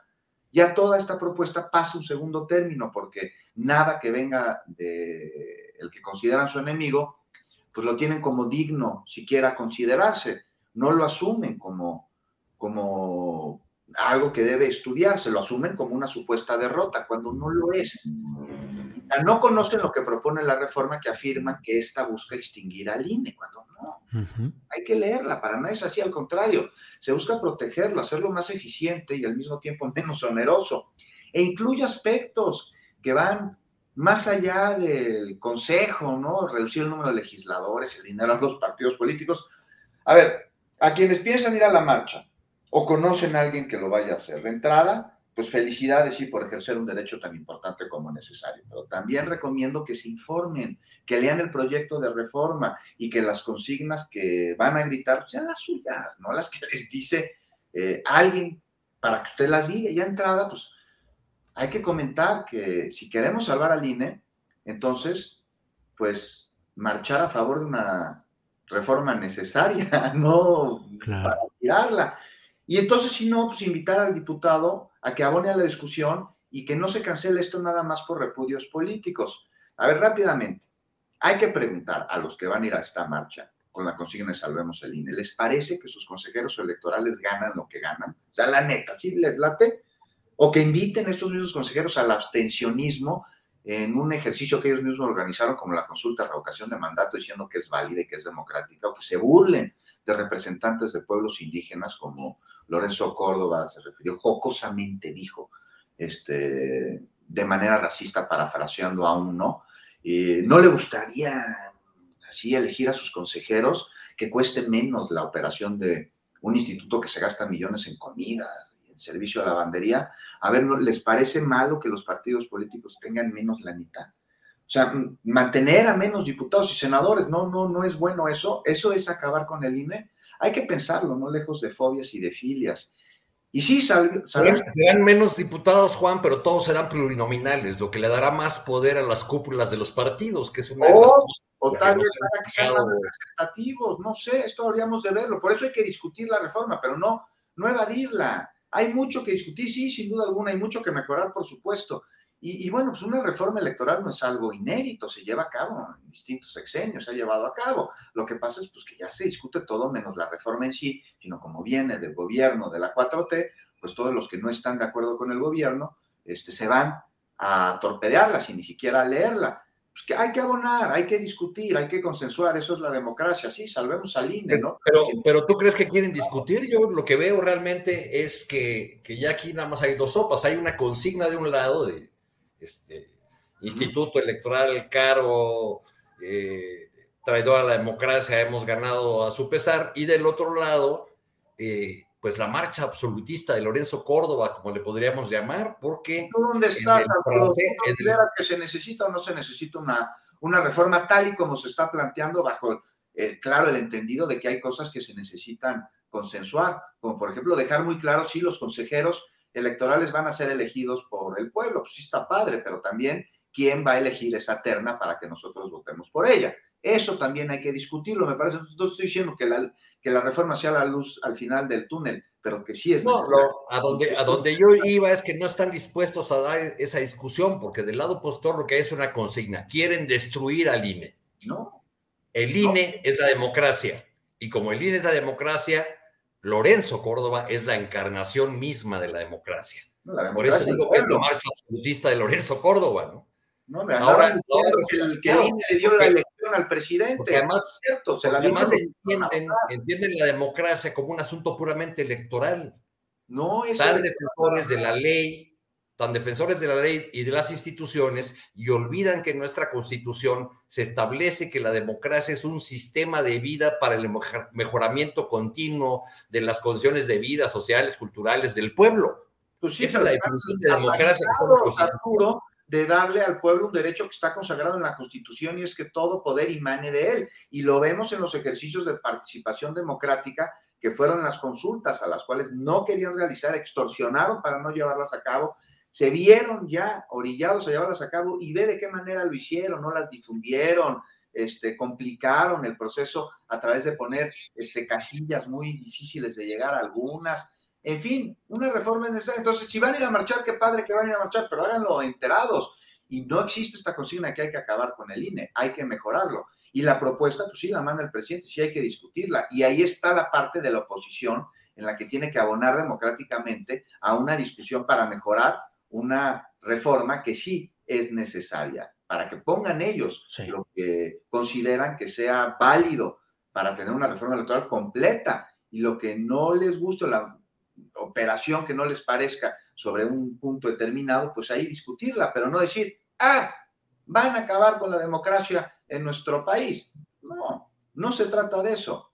Hay que enterarse, hay que leerla de entrada. He visto muchos artículos de opinión durante los últimos días en los que son insultos, embates, pero en ninguno, en pocos, se habla claro, por lo menos de algunas propuestas de la reforma.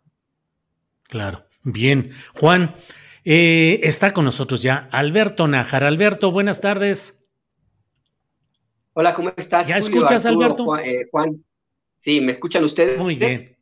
Sí, sí, te escuchamos muy bien. Alberto, preparamos el ambiente, lo pusimos calientito, se puso aquí hasta la discusión entre Arturo y Juan ahí de una postura y otra, nomás para darle marco a tu llegada en este momento. ¿Qué opinas de la propuesta de reforma electoral y sobre todo, pues se hablaba ahorita de qué tanta es la apertura verdadera a mover sus posiciones los dos bandos en conflicto. Lo digo en buen sentido lo de bandos, los dos, los dos grupos, las dos tendencias en conflicto. Es decir, un absolutismo, decía Arturo Cano, de parte de quienes defienden al INE y sobre todo en la persona de eh, Lorenzo Córdoba, que dicen el INE no se toca. Y del otro lado, una propuesta de Morena, de Palacio Nacional que pareciera que tampoco hubiera disposición para una verdadera discusión, sino tener los votos y sacarla adelante. Por ahí andaba la discusión. ¿Tú qué opinas, Alberto? Mira, puestos en ese tenor, yo sí creo que hay más posibilidades de una apertura a la negociación por parte del equipo del gobierno de la República, porque en primera, pues ellos tienen la sartén por el mango, ¿no? Entonces tienen la posibilidad de hacer las reformas que sean y de incluir lo que sea conveniente o no, eh, lo que sea conveniente en su, su propia propuesta que se discuta en el Congreso. Yo veo en este momento como que existe una especie como de medición de fuerzas, ¿no? Como, como los luchadores de sumo que se están viendo uno al otro, que se dan vuelta alrededor de uno del otro, midiendo fuerzas, a ver dónde van a ir el primer trancazo. Y, y, así están básicamente. Yo creo que como ocurrió con el tema de la reforma, por ejemplo, de la Guardia, por la Guardia Nacional, al ejército, donde al principio parecía que las posiciones estaban completamente cerradas y pues no, no fue así, simplemente fue una estrategia de, parte del de el partido en el gobierno del presidente de la República, pues de la liga, tratar de ablandar las cosas, utilizar toda la estrategia necesaria y pues conseguir, conseguir sus propósitos. Yo creo que estamos en ese mismo, en ese mismo terreno. Del lado de la oposición no tiene mucho margen de maniobra más allá del ruido más allá del escándalo, porque no cuentan con los, con los eh, em, votos suficientes como para impedir que esta reforma se lleve a cabo. Eh, sí, van, van a encarecer muchísimo, muchísimo el costo de esta, esta propuesta, van a llevar el escándalo a nivel internacional, van a tratar de construir una narrativa como la que ya hacen ahora mismo con la marcha que convocan para, para el doctor, pero a final de cuentas yo sí creo que no van a tener mucha posibilidad de influir más allá de lo que alcancen en las negociaciones muy en corto y, más, y no más allá de lo que el lado del gobierno de la República y del partido del gobierno estén dispuestos a ceder. Yo creo que tienen ya inclusive algún cálculo de hasta dónde pueden eh, eh, llegar, hasta dónde pueden ceder eh, por parte del partido en el gobierno y ya tienen inclusive, creo yo, hasta una lista de temas en los cuales van a decir esto sí, esto no. Pero mientras están jugándole mucho a esta, te digo, este nivel de estrategia, ¿no? Medir las fuerzas, saber qué, de, qué lado pues, que, es que van eh, viendo alguna debilidad y por ahí se van a, lanzar. Yo creo que el, debate pues, está en este tono, en esta dinámica. Eh, lo que ocurre el próximo domingo puede que también ayude un poco eh, a, entender de, para, para dónde va a caminar este asunto de la, de la reforma electoral. Yo creo que no ayuda, no ayuda mucho lo que vemos del lado de la, de la oposición, de tratar de construir una narrativa inexistente, siguen anclados a creer en que México es Twitter nada más, y creo que tampoco les ayuda mucho esta encuesta que se dio a conocer también hace poco, de, mandó a hacer el INE, y donde resulta que la mayor parte de la gente está de acuerdo en que hay una reforma y están en total desacuerdo en el costo que tiene tanto el INE como, como los propios partidos políticos. Entonces, en ese sentido, pues yo sí creo que te digo que estamos viendo apenas como los primeros escaseos, ¿no? Bien, Alberto. Eh, les propongo si podemos hacer una respuesta, digamos, rápida de una pregunta concreta que les quiero hacer a cada uno de ustedes.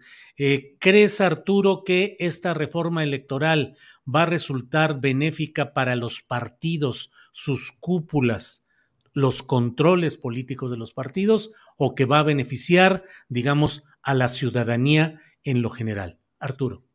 No, creo que lo primero, yo decía que con esta propuesta de, en, los hechos convertir a todos los legisladores en pluris, porque serán de listas, pues ¿quién defiende las listas?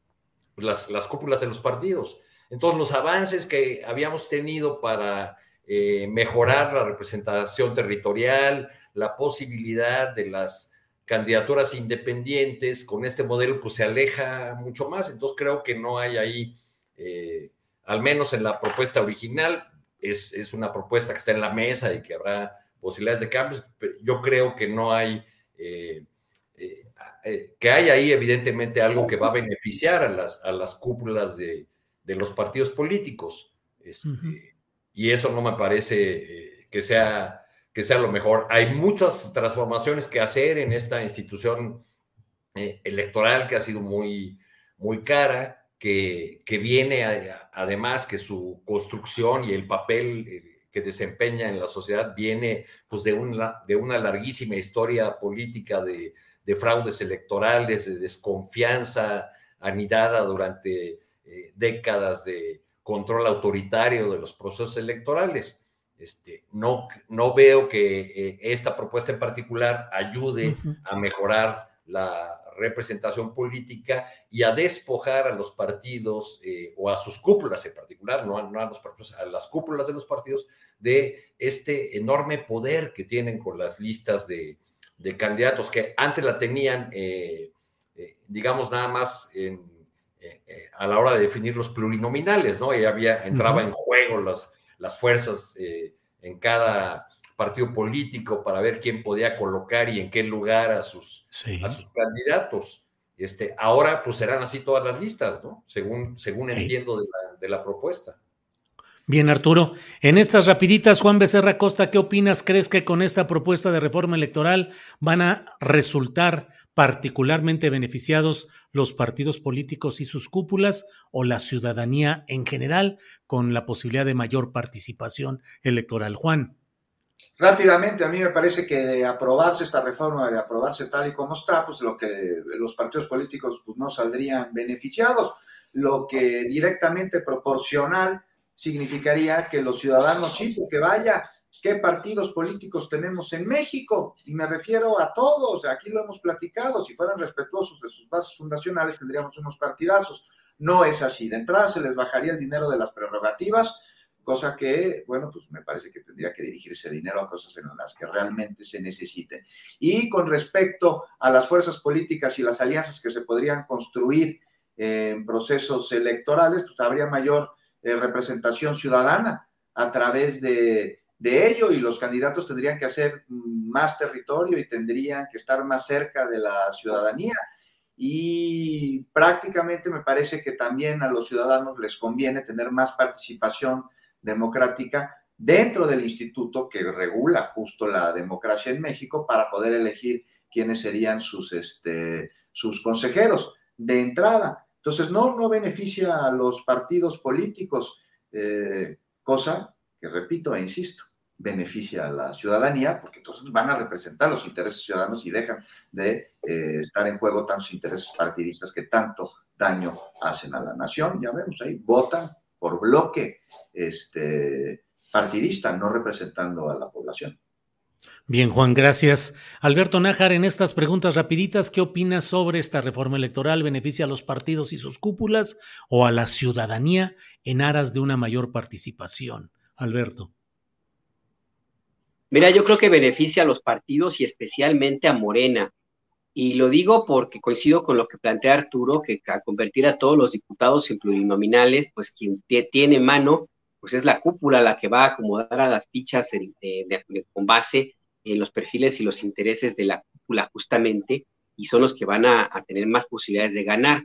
Y por el otro lado, si se mantiene la propuesta como, como tal, en el sentido de que los consejeros del, del Consejo Electoral, no sé cómo, cómo decidan llamarle finalmente, sean elegidos por las mayorías, bueno, los obliga a hacer campaña.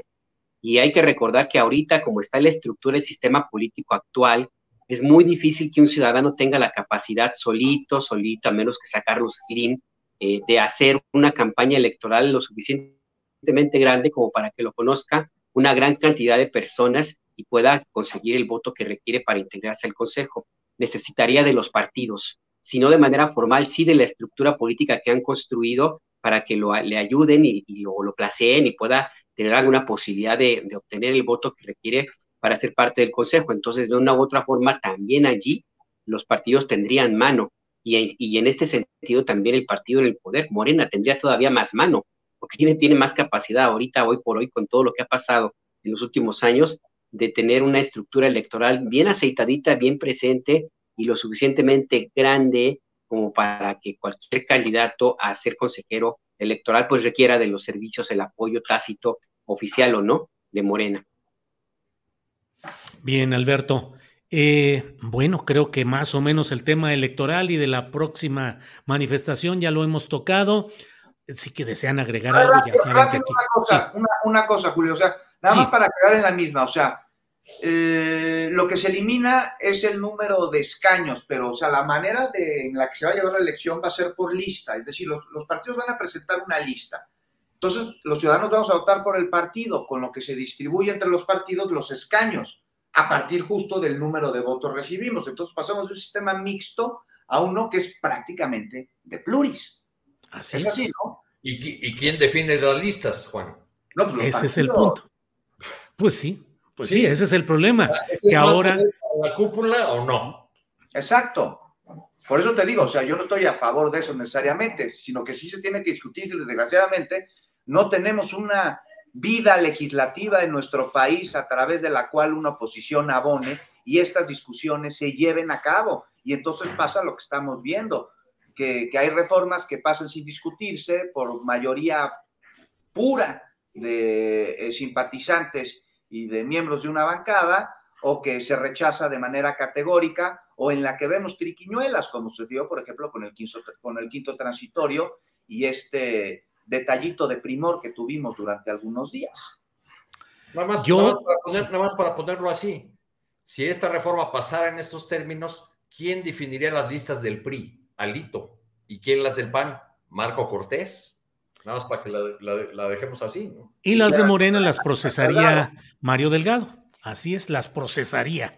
Eh, yo he guardado silencio porque tengo una postura muy definida sobre esto y acabo de entrevistar además a Hamlet Almaguer, diputado federal de Morena, y bueno, tuvimos ahí mis preguntas y sus planteamientos sobre estos puntos específicos. Toda reforma electoral en la historia mexicana y supongo que en la historia de los demás países se ha hecho a partir del poder de quien lo tiene en su momento y con una gran frecuencia para servir a los intereses de ese partido que está en el poder. En México, la reforma que impulsó Jesús Reyes Heroles, ya difunto, eh, que era para abrirle el camino a los partidos minoritarios, para darles representación proporcional, para darles rebanaditas de poder mediante esa representación proporcional y acceso al dinero público para hacer campañas. Así ha habido una serie de reformas electorales. La de hoy, la de ahora, la propuesta que hace Morena y Palacio Nacional, me parece que no cumplen con las aspiraciones de que haya una reforma realmente trascendente y que piense en cambiar las formas de hacer política en el país. Uno, muy concreto, se habla de una manera que me parece demagógica de que ya no va a haber plurinominales, cuando en los hechos van a ser el mismo estilo de los plurinominales con variantes platicaba con Hamlet Almaguer y me decía, es representación pura. Pues es representación pura que es, según mi punto de vista, una derivación de la representación proporcional, listas. ¿Quién lo va a elegir? Las cúpulas de los partidos. Esos partidos en sus cúpulas van a definir quién entra, quién queda en los lugares preferentes para entrar a las cámaras. Segundo, las propuestas para consejeros electorales y magistrados electorales las está haciendo el poder, una parte de los candidatos la va a proponer el Poder Ejecutivo, otra parte el Poder Legislativo, que tiene mayoría de Morena, y otra parte el Poder Judicial, que tiene una presencia importante de Morena ahí. Es decir, los candidatos no vendrán de la sociedad, sino de la decisión del poder. Y tercero, que las candidaturas ciudadanas o independientes no tienen una verdadera viabilidad. Pero ya les robé mucho espacio aquí echándome mi choro. Eh, pero quería también mencionar esto. Arturo, hay otro... Es muy importante, nada más haría falta anotar para completar este cuadro de la propuesta de reforma electoral que eh, resulta muy popular y necesario eh, la, austeridad, en, o sea, que nuestro sistema electoral cueste menos. Pero le haría falta otra pata a esa mesa y la otra pata es cómo vamos a controlar el dinero ilícito en las, en las campañas electorales. Y esa parte, pues no, no está clara y tampoco hemos tenido los instrumentos o las herramientas eh, ni jurídicas ni institucionales para combatir el, uso de, dinero ilegal en, las campañas electorales y esa es una realidad que abarca a todas las fuerzas políticas.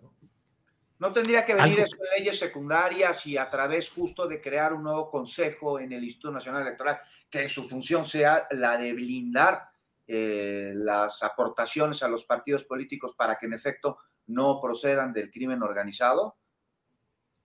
Pues sí, podría pues estar ahí. Lo, que digo es que ni jurídica ni institucionalmente ha sido posible hacerlo, pese a que en la ley ha estado.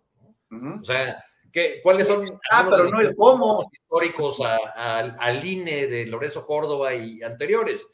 Pues los casos de amigos de Fox, de Monex, todos aquellos casos donde la institución electoral que tanto defienden ahora, pues fue ciega, fue omisa eh, y dejó pasar las tarjetas de Peña Nieto y todas estas cosas que crearon un desequilibrio electoral muy grave. Alberto, ¿alguna otra opinión para ir cerrando o pasamos a otro tema? No, no, no, yo estoy de acuerdo con todos ustedes, yo fui salomónico, nada más este, porque creo que todos Va a ser candidato, ¿eh? Va a ser candidato a algún puesto de elección popular. Vean ustedes cómo negocia diplomáticamente. Muy bien, Alberto. Voy a, hacer, voy a sustituir a don Lorenzo Córdoba con todo y su consejo de asesores. hay, plazas, compañeros, hay plazas. ¿eh? Votamos por él, ¿verdad, Juan? Oye, oye Julio, ¿no crees ¿No crees que aún el INE de Lorenzo Córdoba le sería muy útil en este momento en Estados Unidos con ese desastre que traen para sus sí, y la manera como se define? Bueno, es, parece un desorden, ¿no? Total ese asunto. Éntrale al tema, Arturo. ¿Cómo ves la elección en Estados Unidos? ¿Cuáles pueden ser eh, las definiciones? Digo, faltan resultados, están en, en los detalles que inclinarán la balanza legislativa a un lado o a otro ¿Qué opinas de lo que está pasando allá y de las consecuencias que puede tener en México? Hay quienes ven incluso la suerte de Marcelo Ebrard dependiendo de quién gane allá, republicanos o demócratas, pero en fin, ¿cómo ves las cosas? Algunos dicen que, Marcelo Ebrard ya, tiene, ya es candidato de un partido, el demócrata, ¿no? sí, este, eso dice. Es, la, broma que se hace. Hay, eh, creo que en el caso de la elección de Estados Unidos, bueno, hay, hay un dato que es interesante, la, digamos, la nota de esta elección en particular es que desde la Segunda Guerra Mundial el partido opositor gana eh, y este, la, las cámaras, pues porque hay una suerte de desgaste de, del que está en el poder, y entonces cuando el presidente es demócrata, la elección intermedia la ganan los republicanos y viceversa. Esta vez parece que no es así, que eh, eh, aunque los republicanos eh, puedan ganar por un escaso margen, no ganaron como se esperaba. O sea, el, margen siempre ha sido más o menos amplio y esta vez parece que, que, las expectativas de los republicanos quedaron por debajo de lo que, de lo que se esperaba. ¿Qué podría cambiar para México? Eh, pues nos ha ido igual de mal con eh, presidentes demócratas o republicanos en un tema que es de gran interés para nuestro país, que es el tema migratorio. Creo que no es una buena noticia este resultado porque eh, este equilibrio de fuerza resultado de esta elección hace muy difícil pensar en la posibilidad de una reforma electoral, perdón, de una reforma migratoria que favorezca tanto a los nacionales mexicanos en, aquel país como que contribuya a resolver esta crisis migratoria que hemos vivido en nuestro territorio durante estos años. Bien, Arturo. Sobre este tema, Juan Becerra Costa, ¿cómo ves la elección en Estados Unidos? ¿Qué consecuencias tendrá para México en esta materia que Arturo menciona, lo migratorio eh, y eventualmente hasta en precandidaturas en México? Juan, ¿qué opinas? Híjole, tú sí también oí y me pareció bueno el chiste que decía que ya Marcelo es el candidato demócrata. No, pues esperemos que ya no se. Pero ese chiste ya tiene como un año, ¿eh? sí. Oye, antes, antes de que Marcelo tuviera esta etapa resplandeciente como canciller de México, recordemos que pasó un tiempo en autoexilio en Francia y luego hizo trabajo político en Estados Unidos. Y yo recuerdo fotografías en las que estaba en una banquita sentado de, una, de un parque público, ahí sobre las rodillas, con papeles, con un ayudante, haciendo conexiones políticas para apoyar al Partido Demócrata en la pasada, en, la, en aquella elección. Entonces, pues sí, ha tenido ahí ese acento demócrata, no en el sentido general, sino del Partido Demócrata estadounidense. Juan, perdón. Adelante. No, sí, muy buen apunte, Julio. ¿Cómo olvidar ese, ese detallito poquito antes del 18, si no es que a principios de ese año, ya no, no recuerdo bien. No, de la elección de ayer, de la intermedia, no, pues sí, es, es como dice Arturo, coincido con él al 100%, que son como el lugar común del voto de castigo, nuestros vecinos del norte. A ver, ahora quién detiene esta, a esta América profunda que se alimenta en contra de los intereses de los demás, de los colectivos, en una nación que ha normalizado desde hace muchos años el que los ciudadanos no se han visto como tales, sino como consumidores. ¿Y cómo afecta a México? Pues de entrada tenemos el caso de Texas, donde como ya se esperaba, no hay sorpresa, ganó Greg Abbott, quien es pues, claramente enemigo de las políticas de nuestro país. Pésima noticia, ¿no? Estado fronterizo. Además, luego el que Biden no tenga mayoría en el Congreso implica que no podría sacar adelante la reforma migratoria. Y ojo, aquí además la cuestión de la frontera, de seguridad nacional, este, tienen que pasar por el Congreso. Es decir, no va a pasar con una mayoría republicana. El plan de desarrollo económico de Biden, con un Congreso que lo tapone, pues este, no habrá financiamiento, por lo que la producción esta que se anunció de microchips y cadenas de abasto energético con Estados Unidos y México, más no podría darse. Y además en la Cámara de, Representantes el, liderazgo quedaría en manos ni más ni menos que de Kevin McCarthy. ¿Quién es Kevin McCarthy? Pues es uno de los políticos más cercanos a Donald Trump y que a pesar de ser de California, porque es californiano, él apoya y promueve la construcción de un muro fronterizo. Es decir, habrá, que ya las hay, pero habrá políticas migratorias aún más duras. Y con esto, ¿qué se espera? Pues como ya sucedió en el sexenio, en el sexenio, en el, mandato de Trump, cuatro años que fue presidente, extorsiones a México en distintos temas que le aterrizan en el migratorio. ¿Me cumples esto o ya no te compramos aguacate? Si no endureces la labor que tendría que ser nuestra como convertirte en patrulla fronteriza, ya no te compramos jitomates o te metemos aranceles a los aceros. En fin, se ve, se ve complicada la situación y más complicada con miras a las elecciones, próximas elecciones de presidente en Estados Unidos, porque aquel mal chiste que fue Donald Trump como candidato que se convirtió en una triste realidad, pues podría llegar a suceder de manera muy, muy, muy, muy sencilla. Es cuestión de tiempo, dicen varios medios especializados estadounidenses, en que se dé la nominación a candidato a la presidencia de Donald Trump. Ya veremos también por parte del actual gobierno qué estrategias de loafer eh, llevan a cabo para intentar impedir que pudiese ser, este, tener el, este, el derecho a ser candidato a través de una denuncia penal o de un proceso jurídico. Ya estaremos viendo, pero no pinta bien la cosa. No pinta bien la cosa. Juan Becerra Costa, gracias. Alberto Nájar, ¿cómo pinta lo de la elección en Estados Unidos y cómo pinta los reflejos pálidos o fuertes en el mural electoral mexicano? ¿Cómo lo ves, Alberto? Mira, a mí me parece importante destacar algunos datos de los que pocos se mencionan. Eh, por ejemplo, eh, no ganó el Partido Republicano como se estaba planteando, eso sí es importante porque implica que los electores estadounidenses pues no se dejaron llevar por esa retórica que al principio parecía ya irreductible y sí le dieron el beneficio de la duda a los, a los, a los demócratas. Sí hay un castigo contra Joe Biden, evidentemente, pero, pero por lo menos no se dio esa avalancha que se esperaba en contra del Partido Demócrata y, Joe Biden. Eh, otro punto que me parece importante destacar es, sí es cierto, se religió Greg Abbott, no podía ser de otra manera, pues él ha mantenido su discurso muy bien aceitado para hablarle a sus electores, a los tejanos, inclusive latinos que viven en Texas, que son extremadamente racistas eh, en su gran mayoría, y le ha servido bastante esa, esa pantomima que ha hecho de enviar eh, personas migrantes hacia Washington o Nueva York, eh, le ha servido bastante bien en términos de propaganda. Pero al mismo tiempo, hay un elemento que también ocurrió y que todo parece indicar que se va a confirmar. Hay una candidata demócrata al gobierno de Arizona, se me fue el nombre, ahorita lo checamos, pero que parece ser que va a ganar el gobierno de, ese, de esa entidad que había estado en manos de conservadores republicanos. Y eso me demuestra a mí que efectivamente los electores estadounidenses sí están haciendo un, discernimiento entre lo que el futuro que significaría mantener a un bloque político que arropa el Partido Republicano, que está muy infiltrado por la ultraderecha y por personajes como el hombre naranja, eh, Donald Trump y otros que le, siguen por allí.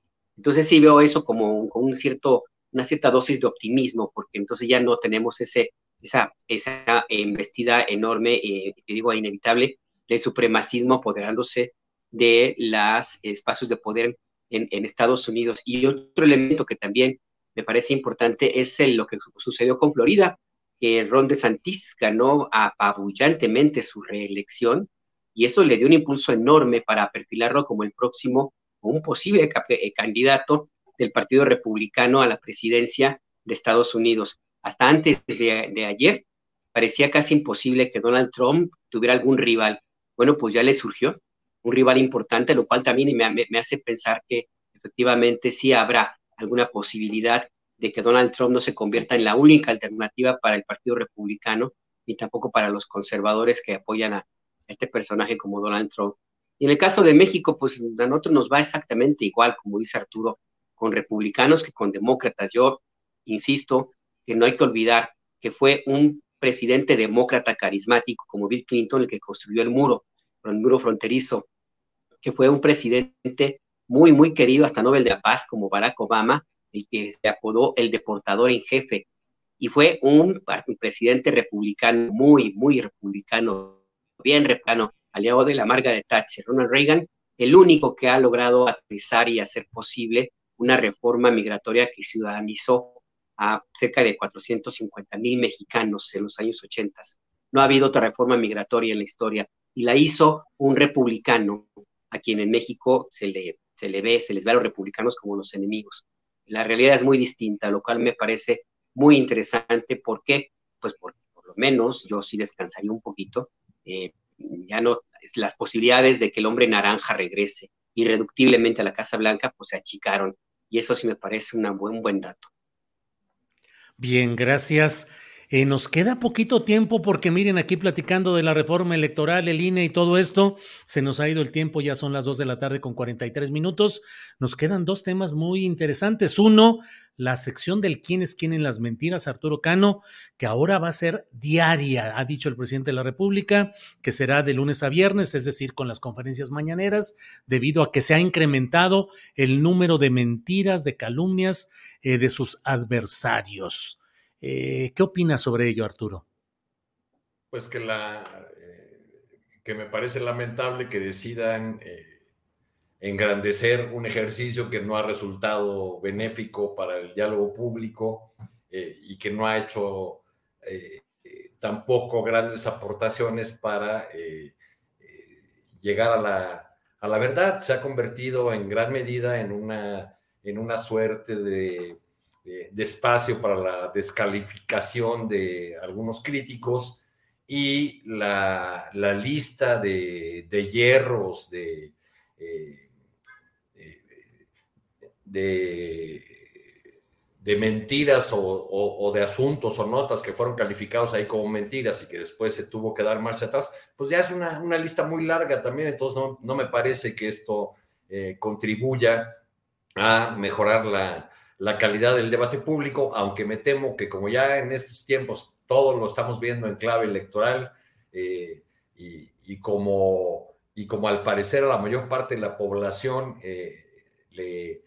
Este, eh, ¿Cómo decirlo? digamos, el centro no paga, ¿no? Estamos ya en una polarización en que, en que quizá desde desde el lado opositor no se dan cuenta que cuando el presidente del INE, eh, del Consejo del INE, Lorenzo Córdoba, dice, pero la propuesta de reforma electoral solo la conoce 27% de la población, en referencia a su propia encuesta. Lo que está diciendo en realidad es que es un tema que despierta, el INE en general, es un tema que despierta escaso interés. Es una, suerte de, autogol que lo ve así el, el consejero presidente.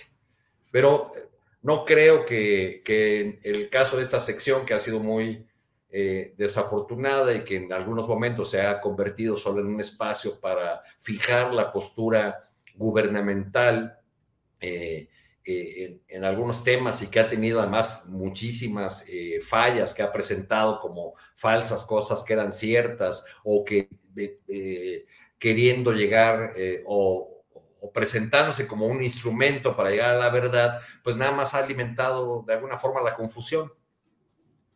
Bien, Arturo, gracias. Juan Becerra Costa, ¿qué opinas de esta continuidad toda la semana de esta sección del quién es quién en las mentiras?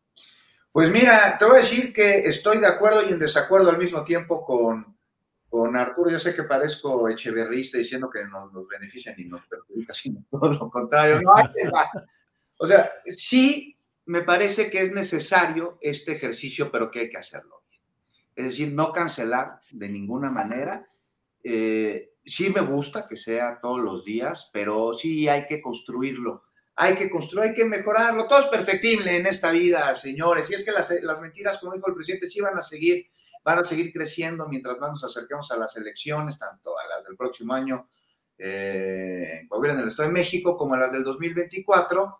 También paradójico que ante tantas herramientas para comunicar como las que hoy existen, el nivel de desinformación esté como nunca antes porque somos bombardeados permanentemente a través de periódicos, televisión, radio, redes sociales, este, mensajes que nos llegan a los teléfonos en los chats de los tíos y de las tías, que dicen que se va a reelegir el presidente, que se va a acabar el INE, que eh, hay apagones masivos, que eh, vienen esclavos cubanos disfrazados de médicos a hacer labores de proselitismo y un sinfín de barbaridades, mezcladas con tergiversaciones, suposiciones, investigaciones que no lo son, y editoriales que tras la indignación sobre una noticia esconden su verdadera causa, que responde nada más al fin de una época de privilegios para un cuarto poder que estuvo mucho tiempo coludido con el poder presidencial. Y ahora, pues, ¿quién cree en las mentiras? También hay que tener esto bajo la mira. Pues a quien les conviene el discurso de las mentiras, al que cree que para sus intereses es bueno. Voy a ser muy breve porque se nos acaba el tiempo, pero sí, este, Julio, tú te paraste ahí en la mañanera y frente al presidente planteaste tu información, la contrastaste con lo que pasó en la tierra de San Miguelito, vino con ello una rectificación. O sea, cuando había un periodista podido pararse frente a un presidente ejercer su derecho de réplica? No pasaba. Llegaba el Estado Mayor Presidencial, repartió trancazos, ¿no? Éramos los periodistas expulsados del país y en el mejor de los casos ahí nos dejaron, otros los mataron. En fin, eh, sí es perfectible el ejercicio mucho y la discusión no tiene que estar. Hay mucho cuidado en que si esta eh, García Vilchis tiene buena dicción, no es buena conductora, lo dice bien o lo dice mal, tendría que estar en lo que está informando y en la desinformación que está atacando. Entonces, mucho cuidado. Bueno, pero, pero algo, algo ayudaría que bien, ¿no? Terminar. O sea, a lo que voy es que no estoy diciendo que esté malo criticarla, está malo que no se cuide eso, porque entonces distrae la conversación. Si tenemos una persona que lo está haciendo de manera adecuada, correcta, con la dicción, entonces ya no distraemos la información en esta estupidez, en esta banalidad, y nos vamos directo a la información. También se tiene que construir bien aquella desinformación que están exhibiendo. Y finalmente yo sí soy de la opinión de que se, se informe, eh, se da a conocer la desinformación, pero que se ataque un poquito menos, porque entonces lo que estamos haciendo es echarle leña al fuego.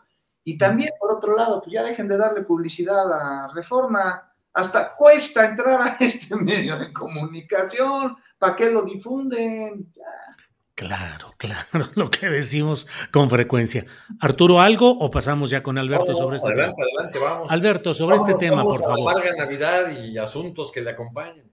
Bueno, Alberto, eh, ¿qué opinas sobre esta continuidad? Eh, todos los días, el quién es quién en las mentiras. Pues yo sigo en campaña, estoy de acuerdo con mis compañeros.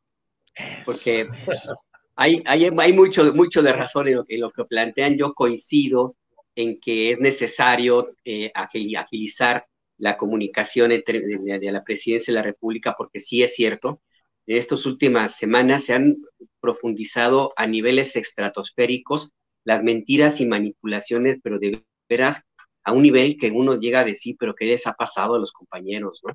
Escuchaba en la mañana una mesa de análisis de un comentarista que así con toda la desfachatez del mundo, pero con una cachaza, dijo que el presidente de México impidió que se publicara el libro este, El Rey del Cash, O sea, así, así con esa, con esa desfachatez lo dijo, y a partir de ahí elaboró una teoría para atacar al presidente de la República. Pues esto es una estrategia muy gebeliana, porque a tú dices una mentira, haces un debate político sobre esa mentira, sumas a la gente a ese mismo debate y ya vas, y para que, para que llegues al origen del tema, que es una mentira, va a pasar un buen rato, pero mientras ya hiciste mucho daño. Este ejemplo que había en la mañana, pues hay muchísimos y todos los días, ¿no? Y entonces me parece que es importante que el gobierno de la República informe más. No me parece la mejor manera el que se mantenga así tal cual la sección de la, de la compañera Vilchis, porque más allá de que coincido también con mis compañeros de que no hay que fijarse en si lee bien o lee mal o se pone nerviosa, el tema es que sí utiliza como una norma de, lenguaje mucho adjetivo y no va por allí. Yo creo que la respuesta tiene que ser con información, tiene que ser con datos contundentes y no basta, no basta repetir el boletín de prensa que emiten las dependencias, tiene que haber un posicionamiento más claro. Yo creo que ayudaría también mucho si de parte de los funcionarios del gobierno de la República y también de estados eh, que gobierna Morena, tuviera más apertura para hablar con los medios, porque a mí me sigue asombrando cómo desde, la, desde espacios como de Morena, por ejemplo, o mismos funcionarios, y a veces en la mañanera, se critica que se, que se publica mentiras y manipulaciones en algunos medios de comunicación y a las tres horas ves a los, a los miembros del gabinete o a altos funcionarios que te niegan una entrevista a ti, a nosotros, pues en algunos casos, hablando con Televisa, hablando con Azteca, hablando con Reforma, hablando con quienes, con quien los critica, ¿no? Entonces dices, a ver, espérate, pues no que se supone que los medios alternativos y que la, y que las benditas redes sociales y que el periodismo ya cambió. Entonces, ¿por qué sigues privilegiando el otorgar entrevistas y dando información privilegiada, exclusivas a los medios que tanto te critican? Es como un poco paranoico, un poco contradictorio esa parte. Tiene que haber un cambio en esa estrategia de, de comunicación y por último, hay que meterse también en las redes que no se pueden controlar. Por WhatsApp se está difundiendo una cantidad de porquerías. ¿Para qué le cuento?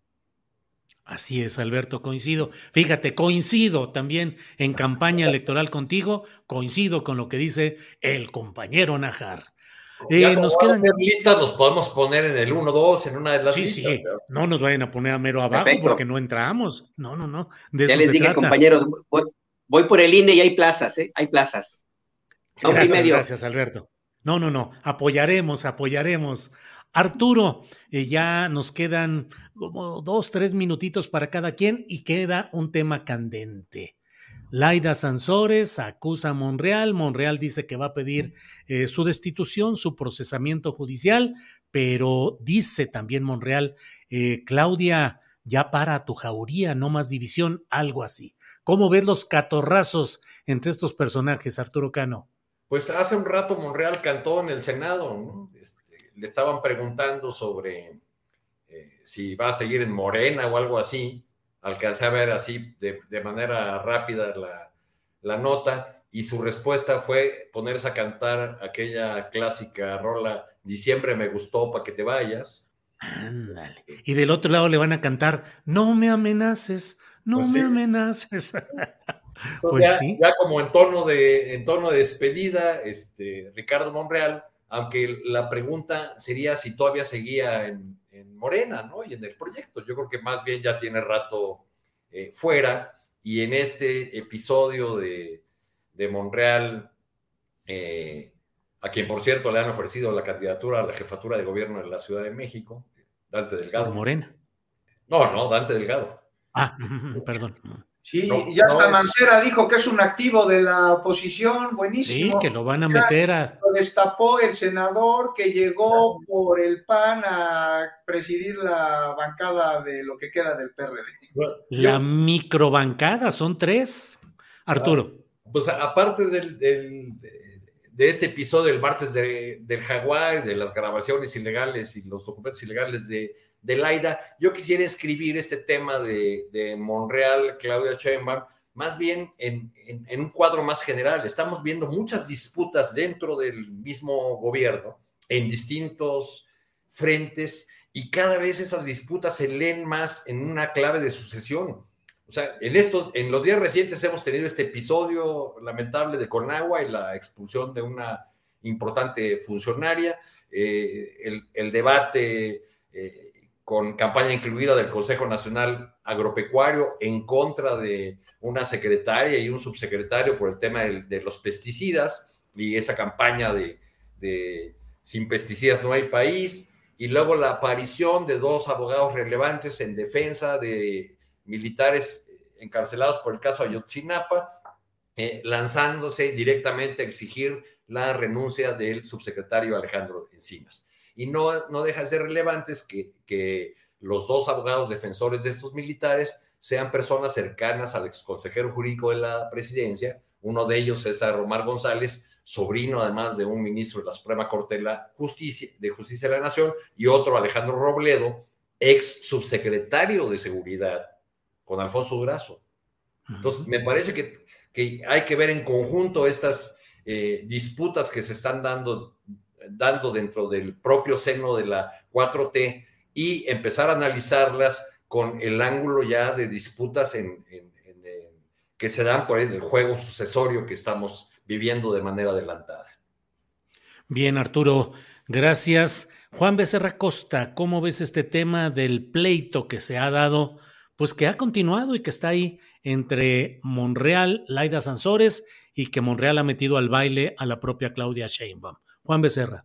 Pues a mí me parece muy mal y que no abona en nada y que deberíamos estar discutiendo otras cosas y que quien con una mano predica unidad dentro del partido, con el otro lado la rompe. Si me permites, Julio, ya se va a acabar. ¿Me das dos minutos para meter otro tema? Claro, claro, lo que quieras, Juan. Adelante. dos minutos más o menos. Mira, lo que desees, sí, sí. De Morelos descartó que la muerte de Ariadna Fernanda fuese feminicidio.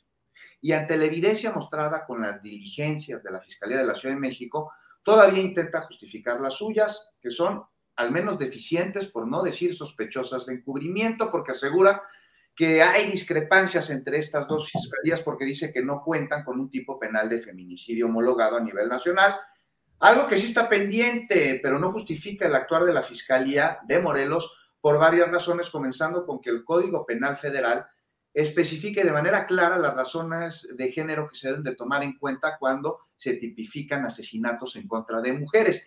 Y ahí dentro de estas está que la víctima presente lesiones previas o posteriores a la muerte, que haya existido entre el activo y la víctima una relación sentimental, afectiva o de confianza, y que el cuerpo de la víctima haya sido expuesto o exhibido en un sitio público y Ariadna sufrió lesiones. Había relación de confianza entre ella y sus presuntos victimarios y su cuerpo fue arrojado en un lugar Es decir, estamos diciendo aquí que la Fiscalía de Morelos contaba con elementos suficientes para investigar esta muerte como feminicidio, pero no, decidieron revictimizarla y entonces acusaron como causa de su fallecimiento un supuesto estilo de vida.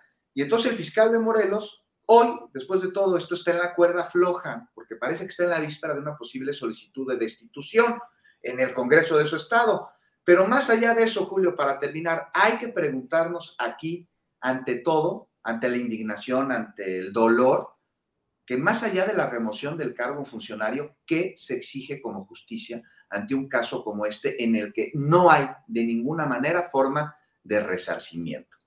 Y es solo la verdad. Y es una verdad que desde Morelos se ha querido ocultar y que desde la Ciudad de México se luchó ante viejas inercias que ya no tienen cabida en este país para poder llegar a ella. Tú no abona en nada la discusión de Monreal y de Laida cuando están pasando situaciones como esta en México. Juan, qué bueno que tocaste ese tema y qué bueno que podemos reflexionar sobre lo que has planteado. Gracias. Eh, Alberto, mm, ya estamos en la parte final, el tema que tú desees abordar para ir cerrando esta mesa. Alberto, por favor. Mira, rapidísimo, el tema de Monreal, pues yo creo que es una especie como de patada de ahogado. Eh, pues básicamente cada vez se está más y más distanciado de, de la cúpula que gobierna el país y también, por supuesto, de Morena. Y yo sí creo que él está también ya en la dinámica de empezar a quemar sus naves. Si es que, pues yo creo que sí no va a faltar mucho tiempo antes de que tome alguna determinación. Tendrá que valorar Morena si le conviene que siga allí dentro de este, del partido político, si ya agotó todas sus reservas como operador político. y, pues, y pues habrá, habrá, habrá que verlo. Me parece que era incluso hasta innecesario mencionar a Claudia Sheinbaum en este caso, no porque simpatice o no con Claudia Sheinbaum, sino porque pues no contribuye en nada el debate, pues tendría que enfocarlo, enfocarlo a otra, a otra, a otra parte, coincido con lo que dice, fíjate, estoy en campaña, coincido con lo que dice Juan, Juan, que, este tema es también muy importante de em, este feminicidio tan mal, maltratado por parte de la autoridad de Morelos y ojalá, ojalá que la Fiscalía General de la República, el fiscal Gertz se ponga ahora sí, ojalá, a trabajar y promueva un desafuero a este polémico fiscal de Morelos. Y por último, rapidísimo, una propuesta, eh, eh, Lili Telles anunció hace unos días que quiere ser candidata a la presidencia de México y llama a un bloque opositor. Yo creo que todos los que simpatizan con la 4T, con el presidente de la República o con la izquierda, deberían apoyar esta candidatura, porque conviene que del lado de la derecha haya un personaje con tantas limitaciones intelectuales, con tan pobre historial político y que no tiene ninguna propuesta de país más allá de promover el odio. Es la candidata ideal para ser derrotada a la oposición así en 2024. Échenle porras a Lili Telles. Vaya, pues muy bien, echándole porras a Lili Telles, que sería efectivamente una candidatura, eh, una candidatura de Troya desde ahí. Pero bueno, pues miren lo que son las cosas. Leo en el portal de Reforma, cambia ruta de marcha pro INE, Goldenberg orador. La marcha en defensa del INE llegará al monumento a la revolución, no al hemiciclo. Y Goldenberg, primer presidente del IFE, será el único orador. ¿Qué tal para cerrar y dejar el silencio? Arturo, rapidísimamente, ¿cómo ves? Bueno, pues se, esperaba que fuera el dueño de la democracia, ¿no? La encarnación misma de el, el padre fundador, digamos, para decirlo en los términos de los de los gringos, ¿no? Este, menos mal para la, para la oposición que no tienen como orador a Claudio X González. Creo que eso es algo que, hay, que hay que valorar. Hay que mirar el día domingo, ahí iremos morbosamente a pararnos por esos lugares. Este, pues cuál es el papel que juega eh, Claudio X González en la marcha, qué rol le dan, porque yo me lo imagino así cargado en hombros y como como el héroe de, esa movilización, casi, casi, ¿no? Y bueno, y, veremos, tendremos que ver la, sustancia del discurso de Woldenberg para saber si, si como ha ocurrido en, las últimas, en, los últimos años, sobre todo en los últimos meses, no escuchamos ahí una repetición de argumentos falaces, de mentiras, de desinformación, como la que domina, no digo que la prosa de Woldenberg, pero sí a la mayor parte de los opinadores y columnistas que, que son relevantes en los grandes medios de, comunicación y que con el mayor desparpajo en los últimos tiempos sueltan piezas eh, de opinión que no se hubiesen atrevido en otro momento de nuestra historia. Bien, Arturo, gracias. Juan Becerra Costa, pareciera que renuncian a la medición masiva en el termómetro que es el Zócalo, la Plaza de la Constitución, que ya quedó liberada, y bueno, no, ni siquiera se acercarán al hemiciclo a Juárez, sino en el Monumento a la Revolución, que incluso creo que gráficamente, visualmente, pues con menos gente puede parecer un poquito más concurrido. ¿Qué opinas, Juan? Pues ya veremos, Julio, a ver cómo les va esta procesión, una procesión en el que vemos a Democracia Incarnatum en Woldenberg. ya nomás no me quedó claro si es la marcha por la democracia y le metieron la X de la franquicia de Claudio X González. No he tenido el detenimiento de ver este, los afiches en los que invitan a esta procesión que se va a llevar a cabo el domingo. Y qué bueno que marchen, a ver si lo hacen a pie y no lo hacen en camionetas, nada más. Alberto Nájar, último comentario sobre este tema, por favor. Mira, yo creo que es, eh, em, no es tan relevante el hecho de que llenen o no el Zócalo, llenen o no el, el hemiciclo a Juárez o el Monumento a la Revolución, ellos ya están preparados para lo que sigue. Y lo que sigue es construir una, construir una narrativa que no tiene que ver con México, eh, van, van a hacerlo para el exterior. Ya están preparados para las tomas cerradas de las fotografías, para difundir que son cientos de miles de millones los que están en esa marcha y para empezar a victimizarse, construir una narrativa de un gobierno de, pues, que está en, en desventaja, en fin, lo que gustes y mandes, porque ellos viven en Twitter, no viven en la realidad. Y ahorita que decía Arturo sobre si, ¿por qué no pusieron a Claudia X como el orador principal y presentarlo como el héroe de la película? Yo me quedé pensando en aquella frase que dijo por ahí alguien en Puebla que dijo, el héroe de la película, papá. Pues a lo mejor no, no le quedaría mal ahí. bueno, pues con esas reflexiones nos quedamos. Arturo, gracias y buenas tardes. Muchas gracias, Julio, Juan, Alberto, gracias a todas las personas que nos acompañan. Juan Becerra Costa, muchas gracias y buenas tardes. Buenas tardes. ¿Puedo hacer un anuncio rápido?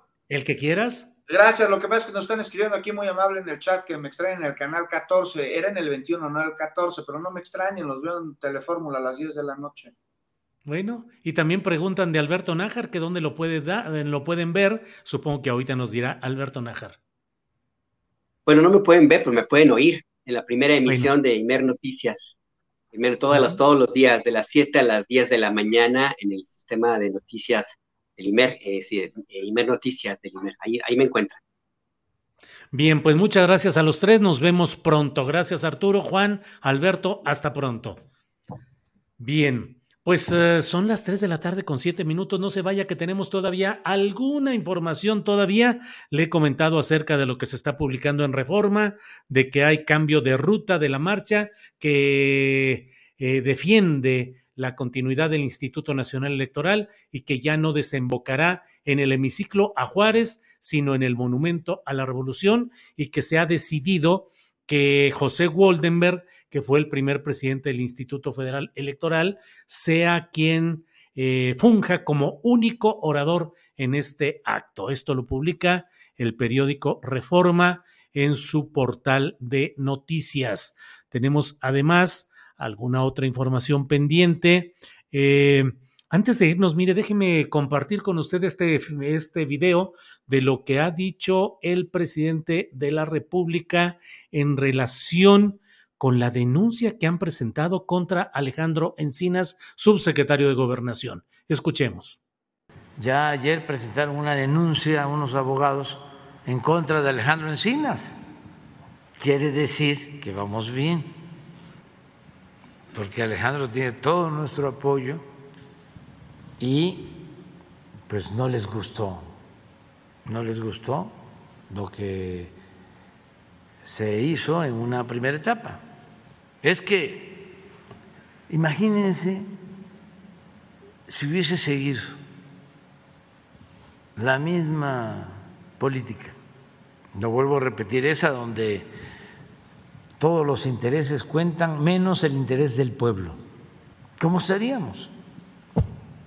Por eso me da gusto hasta la marcha. Quiere decir que esto se está moviendo y que hay debate y hay democracia porque existe pluralidad y no todos pensamos de la misma manera. ¿Ustedes creen que a Denise Dresser le interesaba el pueblo? ¿O le interesa? O a Sergio Aguayo, o a López Dóriga, a Loré de Mola, etcétera, etcétera, un largo, etcétera. No. Un etcétera, etcétera, muy largo. Bueno, vamos a otro tema ya en esta parte final del programa. Siguen las protestas en el caso del Colegio Williams, donde Abner, un niño, eh, falleció ahogado. Poco antes de las nueve de la mañana de este miércoles, un grupo de mamás se dieron cita para realizar un recorrido sobre la avenida Patriotismo con rumbo a Avenida Revolución para exigir justicia en este caso. Dijeron, corearon, los niños no mueren por traviesos. Eso coreaban las mujeres que atendieron a la convocatoria lanzada a través de un grupo de Facebook llamada, llamado este grupo Tribu de Mamás. Bueno, en otro asunto, mire, una persona que según eso es el dueño del restaurante Bellini, que está en el World Trade Center en la Ciudad de México, en la capital del país, fue exhibido en un video cuando estaba agrediendo a un guardia de seguridad. Eso sucedió porque el elemento de seguridad había prohibido el acceso a la hija del empresario. Quien no quiso identificarse cuando llegó hasta ese punto. Las imágenes que han sido difundidas a través de las redes sociales muestran pues eh, las agresiones físicas y verbales en contra de este guardia por parte del dueño de ese restaurante giratorio que está en las alturas del World Trade Center. Y cerramos esta transmisión con este tweet, este tweet que puso Claudia Sheinbaum eh, sobre el tema de la marcha de este domingo. publicó Claudia Sheinbaum. Como bien dice el presidente López Obrador, el Zócalo estará disponible sin mobiliario por si se quiere utilizar el domingo. Garantía de libre manifestación. Bueno, pues son las 3 de la tarde con 11 minutos, 3 con 11. Agradecemos a quienes nos han acompañado a lo largo de esta transmisión. Gracias al público, gracias a Tripulación Astillero, gracias a Sebastián Enríquez que ha estado a cargo de la transmisión, gracias a Alex Fernanda Reyes en la producción, eh, Alfredo Hernández en la coordinación de varios aspectos de todo nuestro trabajo y con Andrés Ramírez que está atento hoy en la difusión en redes sociales. Gracias a toda la tripulación astillero, gracias a ustedes. Nos vemos hoy a las nueve de la noche en una videocharla astillada y mañana de nuevo aquí de una a tres. Gracias. Buenas tardes.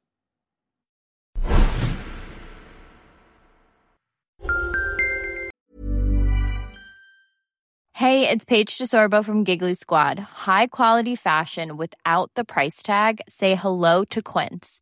I'm snagging high-end essentials like cozy cashmere sweaters, sleek leather jackets, fine jewelry, and so much more. With Quince being 50 to 80% less than similar brands.